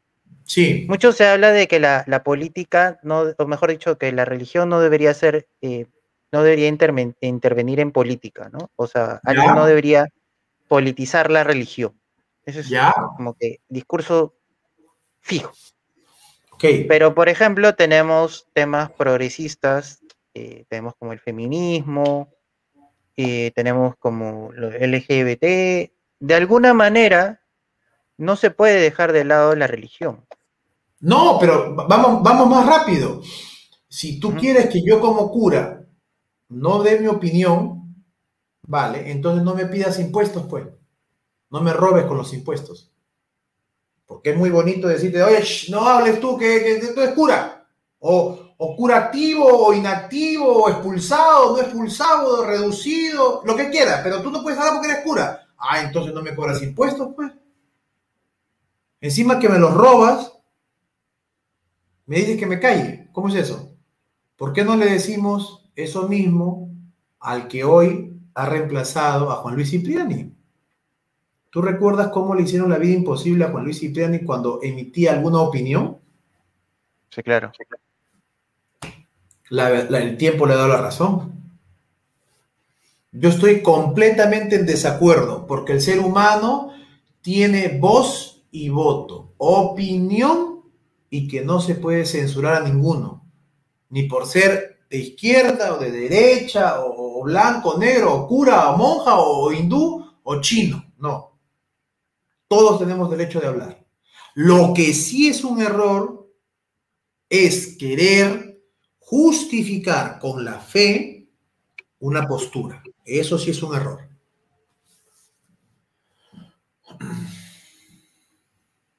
Claro, porque ahí se presta a más, ¿no? Y ahí viene un, tema teológico. Eh, Sí, si Cipriani, Cipriani tenía su programa en RPP y hablaba lo que quería, claro que sí. El tema no es que no, lo dejaran hablar, el tema es que luego lo atacaban. Y entonces le decían sinvergüenza, cura M, revisa tus pedófilos, revisa tu basura. Eh, o sea, descalificaban al mensajero y no miraban el mensaje. Sí, claro. Nos pasó un incidente similar con Jorge cuando lo entrevisté, lamentablemente. ¿Cómo así? Porque, no sé qué estábamos hablando y salió el tema de, la hipocresía y alguien comentó en tema de religión y saltó y dijo de los curas que, o la iglesia que es hipócrita y casi se va de, la, de boca con una amiga, lo, lo tuve que parar porque porque a veces este... Eh, ah, pero que Jorge, decía eso de los curas, ¿o qué? De la religión en general, o sea, de, los fanáticos, o sea, bueno. Es, que, es, verdad, Bruno, es que es verdad. Lo que yo siempre le he escuchado a Jorge es que lo que a él irrita es la hipocresía, el doble rasero. Por ejemplo, mira, para los que conocen a Jorge en público y los que lo conocen en privado, él no es, no es distinto, él es así, transparente, él es vehemente, él es una persona que como, como él siente las cosas lo dice, no, no tiene careta, no, tiene, no tiene falsedad. Y a nosotros los peruanos no nos gusta eso. Nos aterra que alguien sea sincero. Preferimos que nos, endulcoren la píldora, que nos hablen con ternura. Y no, eso no funciona, eso ya fue, eso ya no es posible. Ahora, yo no le voy a decir a Jorge, este, mira, te recomiendo este lenguaje, porque ya no sería Jorge. Él hace un buen uso del lenguaje, él hace un buen uso de, la gramática, él hace un buen uso del idioma y su estilo es lo que lo hace él. Es como que yo en este momento te diga, Bruno, este, por favor, no me hagas esas preguntas que son difíciles, pues permíteme googlear. ya no serías tú, pues, ¿no? Entonces, yo sí considero, ahora, si en ese momento tú moderaste bien el tema, felicitaciones, porque también eso estás llamado tú a, saber moderar. Pero yo sí prefiero una persona que me diga las cosas claras y directas, porque sea que atenerme. El señor, mira, el señor este, Cerrón, para mí, aparte que es un grandísimo neurocirujano, ¿ah? yo he estado investigando, un gran neurocirujano, considero que es muy sincero. Considero que deberíamos los peruanos agradecerle por su sinceridad, porque todos los políticos siempre nos mienten, siempre. Él es el único que te ha dicho, voy a ir por ti. Bruno, ese micro tan bonito que te ha costado no sé cuántos soles, te lo voy a sacar. Eso, eh, eso así tan bonito como está, te lo voy a quitar. No, no, no temas, no dudes, yo te lo voy a quitar. Entonces, ¿cómo no le vas a agradecer? ¿Que diciéndote lo que va a hacer? No, pues un hombre sincero, insincerísimo. No, ¿Eh? claro, o sea, yo entendí, yo entendí bajo su, eh, digamos, su perspectiva, entendí el malestar y todo, el problema fue que se fue con un adjetivo muy fuerte, que no lo puedo repetir. Ah, entonces ahí, ahí fue que, ahí fue que se, se, se ¿cómo, digamos, se iba a armar la tole tole, como diría mi abuelo. Claro. Pero al final, este, todo se calmó recuerda, y él... Recuerda, recuerda tú que el, el, lenguaje soez o el lenguaje de lisuras es un derecho del lenguaje culto, ¿ah? Obviamente que no me estoy no, ataque, ¿no? Tampoco, tampoco es para, o sea, tampoco es mi posición de, criticarlo ni nada, sino que a, lo que voy, más bien creo que ya me olvidé cuál, era la razón por la que lo mencionaba. Ah, yo, sí me acuerdo, yo me acuerdo, porque dije que muchas veces se condena al mensajero y no al mensaje. Ah, ya, claro. No, sí. yo, yo voy a, acá voy a trabajar también como tu asistente de, de, de Claro, así si lo, si lo corrige el padre, se va a llamar este. este el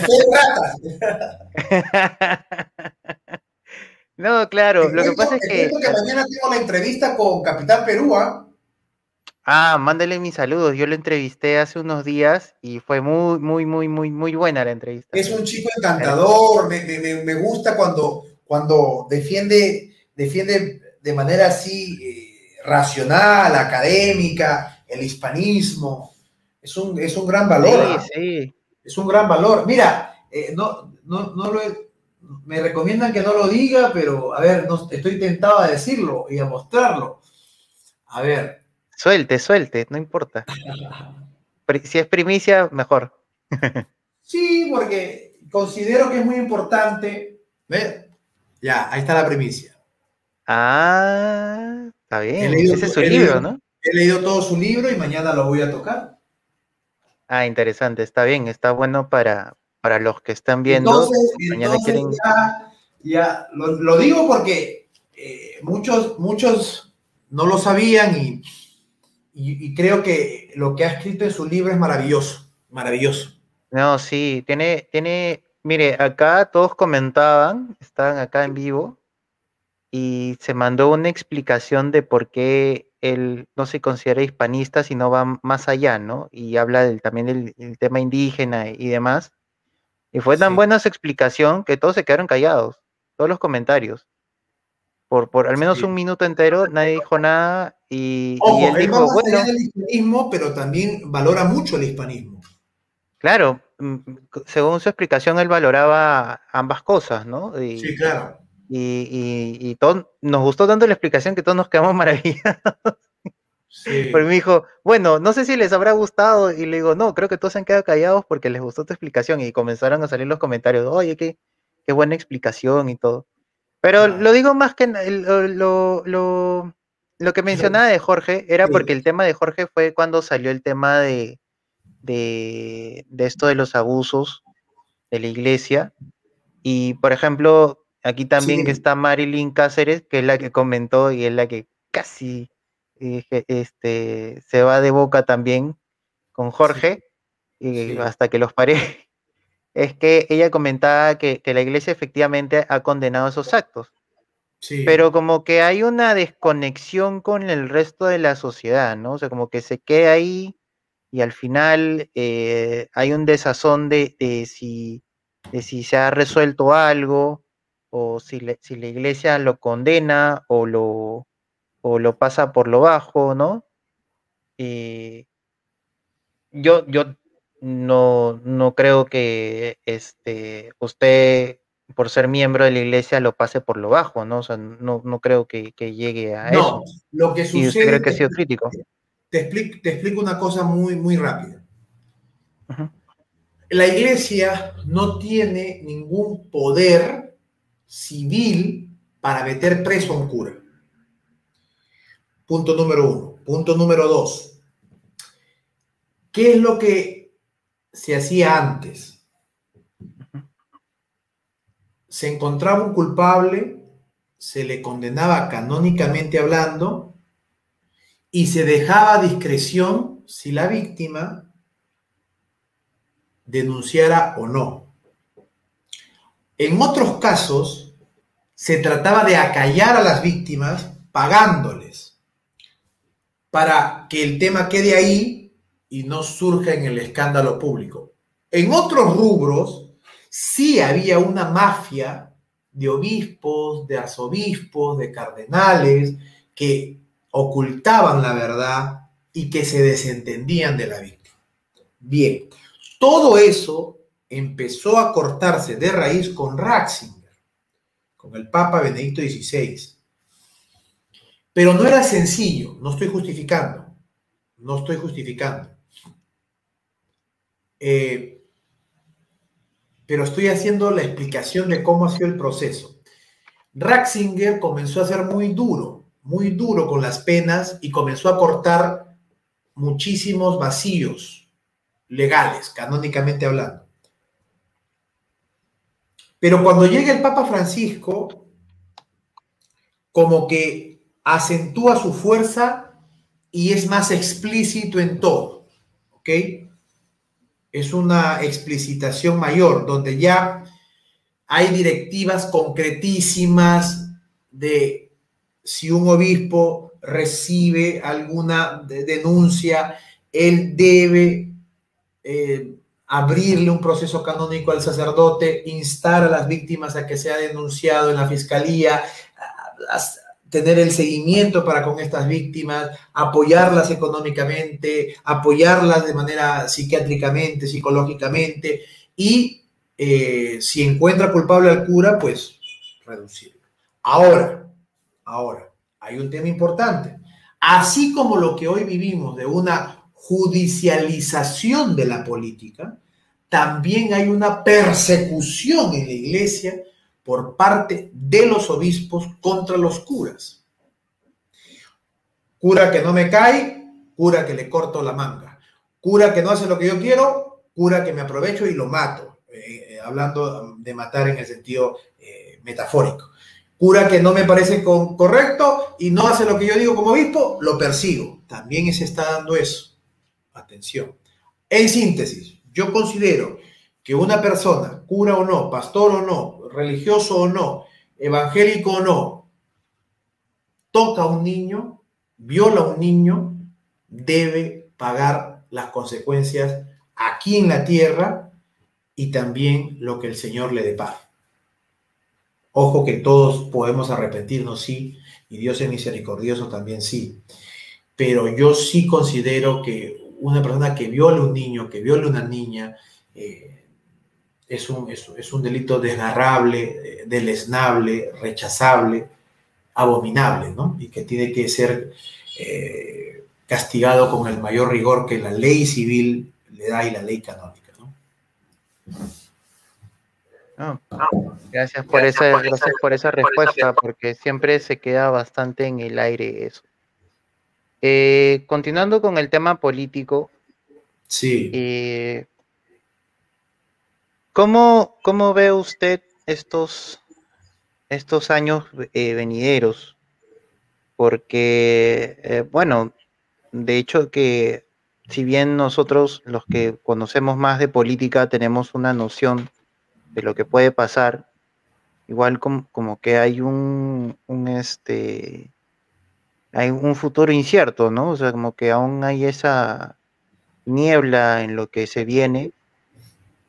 Y este y, y lamentablemente muchos quieren recurrir a la religión, pero no, no hay esa conexión, digamos, eh, de la de la iglesia con la sociedad que teníamos años atrás, que era mucho más fuerte, ¿no? O sea, por ejemplo, un ejemplo claro ha sido cuando, el, cuando la cuarentena nos encerró, eh, la importancia de la, de la, iglesia y la misa eh, se dejó de lado, ¿no? O sea, se, fue como un, una actividad más que, que la bloquearan y, y, lamentablemente hasta ahora creo que, que, que, sigue así, ¿no? En algunos casos ya, o sea, bueno, creo que ya hay como que la ya se permiten velorios y, matrimonios, pero no, no, tanto como antes, ¿no? Mira, eh, yo te digo una cosa rapidísima, Bruno, y sincero. Yo no entro en, en, comparaciones tontas o en, matices de términos, ¿ok? Ah. Eh, considero que lo que le viene al Perú es la peor desgracia en su historia republicana. No creo que el señor eh, Castillo se va a moderar, no creo que el señor eh, Cerrón está desvinculado de él, lo hemos visto, se han reunido hace dos días en privado, no creo que esto va a ser ni por asomo algo sencillo. Aquí han venido para quedarse y no van a dejar el poder no lo van a dejar.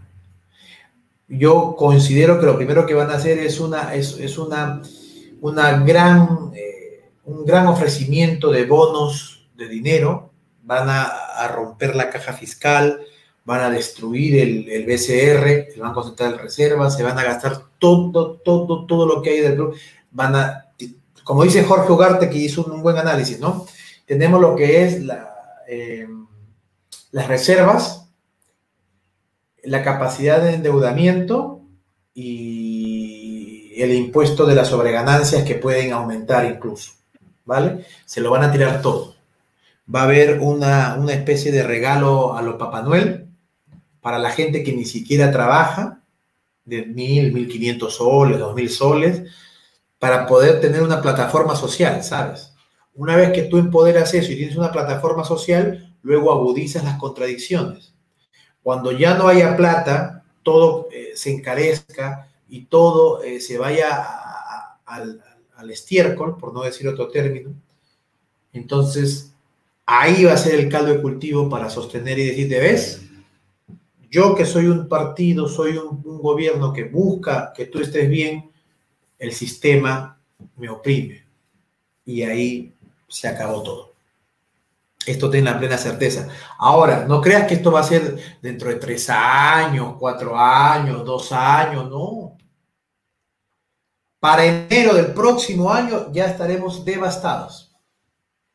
Devastados. Mira, saca tu cuenta. El dólar está ya cuatro soles. Los entendidos en economía dicen que si no hubiese eh, la intervención de, de Velarde, el dólar debería estar ahorita en cinco soles cincuenta. Ahora, las colas para el GNB.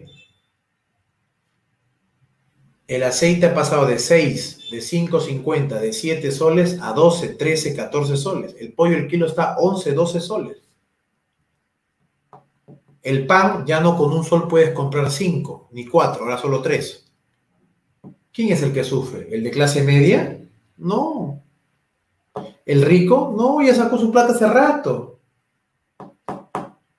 Por eso es que la gente, tengo un profesor de la universidad en el posgrado que nos dijo, golpe enseña. mira qué golpe han querido elegir para que les enseñe. No tienen idea, este, Bruno, no tienen idea de qué hacer con el gobierno más que destruirlo, el Estado más que destruirlo, aplastarlo. No sé si has visto este anime, este, Ataque de Titanes. eso lo, o sea, imagínate esa figura, imagínate esa figura donde las murallas son los colectivos, el pueblo que tanto habla el señor Castillo. Las murallas y lo que alberga cada muralla e, e, es, lo que significaría nuestro pueblo. Ahora imagínate por un lado, ¿vale? Al, titán acorazado, ¿sí? Y al colosal, no que rompen una fisura, no, aplastarnos. A eso han venido. A eso han venido. Y ojo, se lo hemos permitido.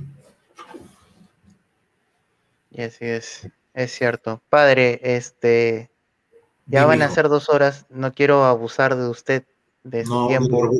Gracias a ti, más bien, por el tiempo. No, este, qué decirle, ha sido una entrevista que me ha encantado porque ha sido tranquila, hemos conversado, usted se ha explayado como, como ha querido, que es lo que yo quería. Pero eso sí, quería hacerle una pregunta que creo que esto es importante porque se habla mucho. Dime, dime. Este, mucho se habla del tema de solidaridad y relacionan este, ser solidario sí. con, con bien con la religión, pero también lo terminan relacionando con el comunismo y comienzan a cometerle esa falacia de, de que Jesús era comunista. No, no, ahora te explico rapidito. es, mira, Fíjate, lo que sucede es que en el ámbito académico, me voy aquí a la cámara para que se vea mi mano porque me gusta hablar con las manos. En el ámbito académico se ha perdido la batalla porque la hemos entregado. Y entonces el comunismo se ha apropiado de conceptos muy cristianos como dignidad, igualdad, fraternidad, solidaridad, esto era cristiano, pero bien entendido. La igualdad no en el sentido que todos somos iguales, no, todos no somos iguales, Bruno, no somos iguales. Solo somos iguales en cuanto a dignidad.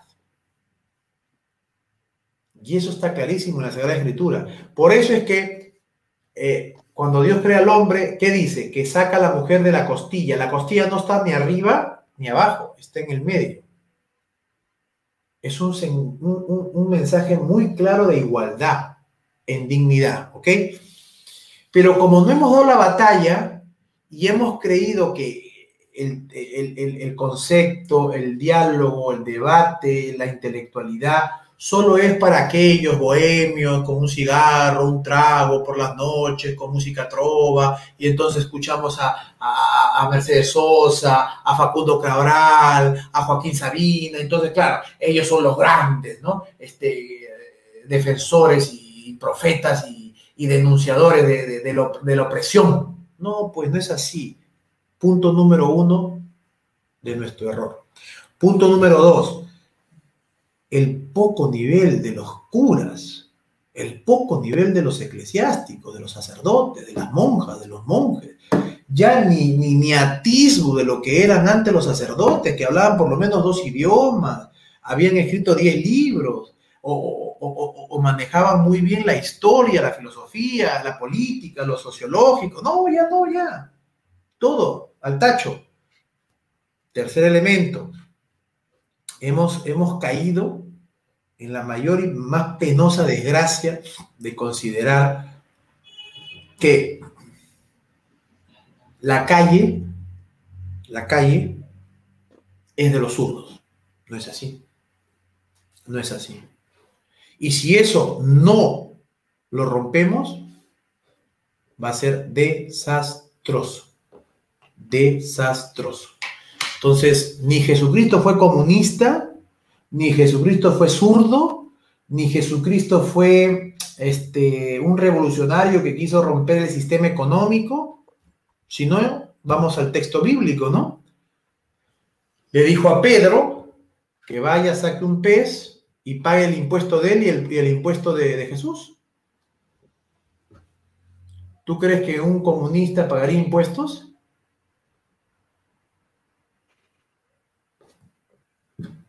Eh, si fuera comunista, ¿por qué Jesús usa un traje tan lindo de una sola pieza?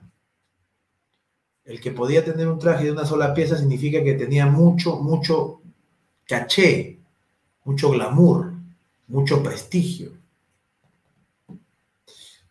Entonces, Jesús no ha sido nunca un comunista. Eso es una falsedad terrible. ¿eh? Eso es lo más agraviante que uno puede escuchar. ¿Sí? Porque él ni siquiera, ni siquiera eh, interpretó romper con la propiedad privada. Para empezar. Nunca. Nunca. ¿Qué le dice al rico? Después de lo que le preguntan. Ah, bueno, si tú quieres ser así, hace esto, hace esto, si, te, si te parece. Señor, ya lo he hecho todo. Te falta algo más, le dice. Regala a todos los pobres y ven y sígueme. Jesús no le dice o le impone eso como una acción en contra de su libertad, se lo propone. Y se lo propone no en el sentido de que se quede sin nada, sino que no sea, no se apegue a lo que lo puede impedir de ver la naturaleza divina. Muchas veces, Bruno, el dinero, el poder te ciega y no te permite ver. Es a eso donde apunta Jesús. ¿Te das cuenta? Así que nada, si no hay nada más que decir, quisiera tener unos minutos para agradecerte y despedirme de tus seguidores. Adelante. Bueno, chicos, nos han acostumbrado hasta el día de hoy al pan y al circo. ¿eh? Al pan y al circo. Está en tus manos, está en ti romper esa mala tradición. Cualquier noticia, cualquier evento, cualquier elemento social Analízalo. No te comas lo que la prensa quiere venderte. No te satisfagas con lo inmediato. Busca más allá. Lucha por tu libertad. No te dejes comprar. No te dejes amilanar. No te dejes aprisionar por, por las tendencias o por los temores. Número uno. Número dos. Gracias por, por seguir a Bruno ayúdenlo a, que esto llegue a más personas, a más personas, compártanlo, denle like, animen a otros que se suscriban. De pasadita, por favor, también, este, si el padre lo dice, puede suscribirse eh, al canal y compartirlo, ¿no?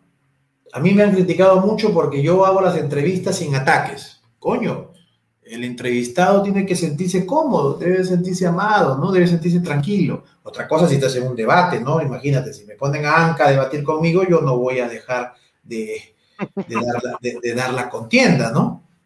Ese es el punto número dos. punto número tres, eh, invitarlos a que oren por todos los que estamos en esta batalla cultural, por nuestra patria, y que no dejen de leer, de estudiar, de culturizarse, de manejar mejor información, de compartir todo aquello que es bueno, de darnos sugerencias pero con mucho respeto y sobre todo que no nos dejemos engañar por el comunismo.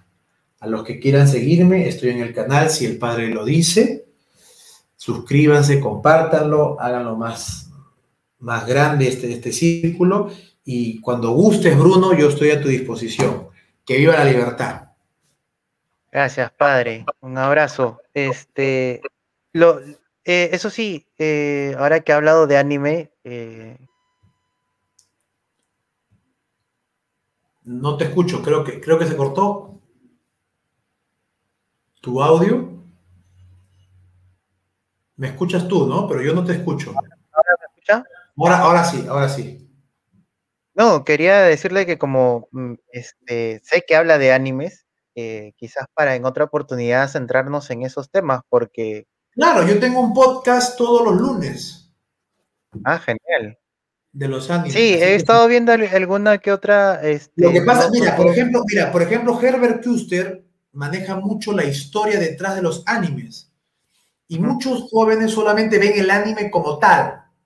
¿No es cierto? Entonces dicen, bueno, pues, pero para mí mi casa representa esto, dice esto. Bien. O, o Eren es de la, de la PM, bien, pero no ven el trasfondo del que creó este año. ¿Qué, ¿qué cosa hay detrás? El contexto histórico de los japoneses, de los coreanos, eh, de lo sociológico, de lo fisiológico, de lo filosófico. Ya, Herbert ha hecho esto en el primer podcast y ahora viene el lunes, ¿no? Otra vez. Allá, este, contar todo lo demás. Así que encantado, encantado, encantado cuando guste. aplaudo mucho que, haga esos contenidos, porque ahora último creo que los occidentales son los que están llevando, perdón, los orientales son los que están llevando la bandera de, de una de un contenido en el entretenimiento, un, contenido más este filosófico, ¿no? Porque ahora creo que los occidentales, Estados Unidos, más bien están más preocupados con el mensaje progre, Así con es. el tema de, X, X, razones con los cómics y demás, y se está perdiendo mucho por ahí.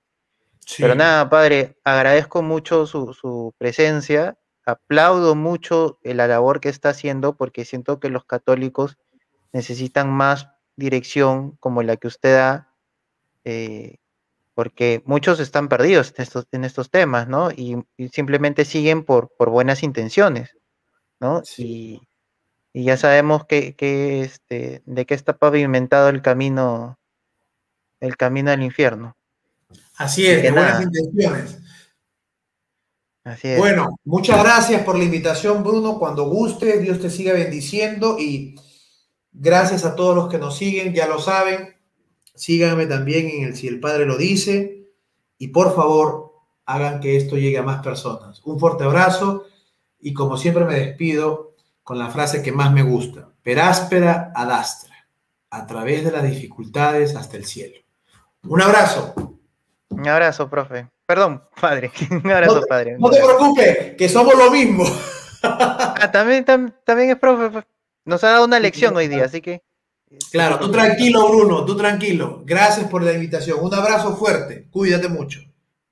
Chao, chao.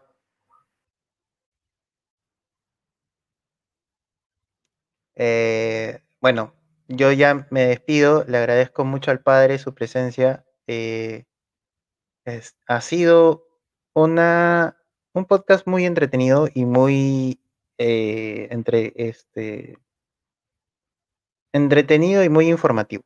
Así que espero que todos hayan este, tomado nota.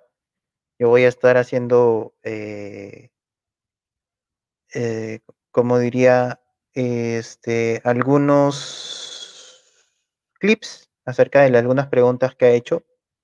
Voy a estar compartiéndolos en el canal y en la página. O sea, lo voy a estar compartiendo en todas las redes. Así que para los que siguen en la página, estén atentos. Si les ha interesado algo, de repente les ha gustado alguna, este, alguna pregunta que hizo, alguna respuesta, perdón, que hizo el padre, eh, me dicen y yo la, la, edito y la, y la comparto.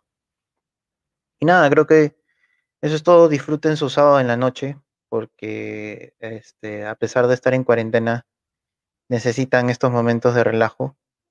Eh, les mando un abrazo a todos. Por favor, den like, compartan, suscríbanse, que ya estamos 950 suscriptores.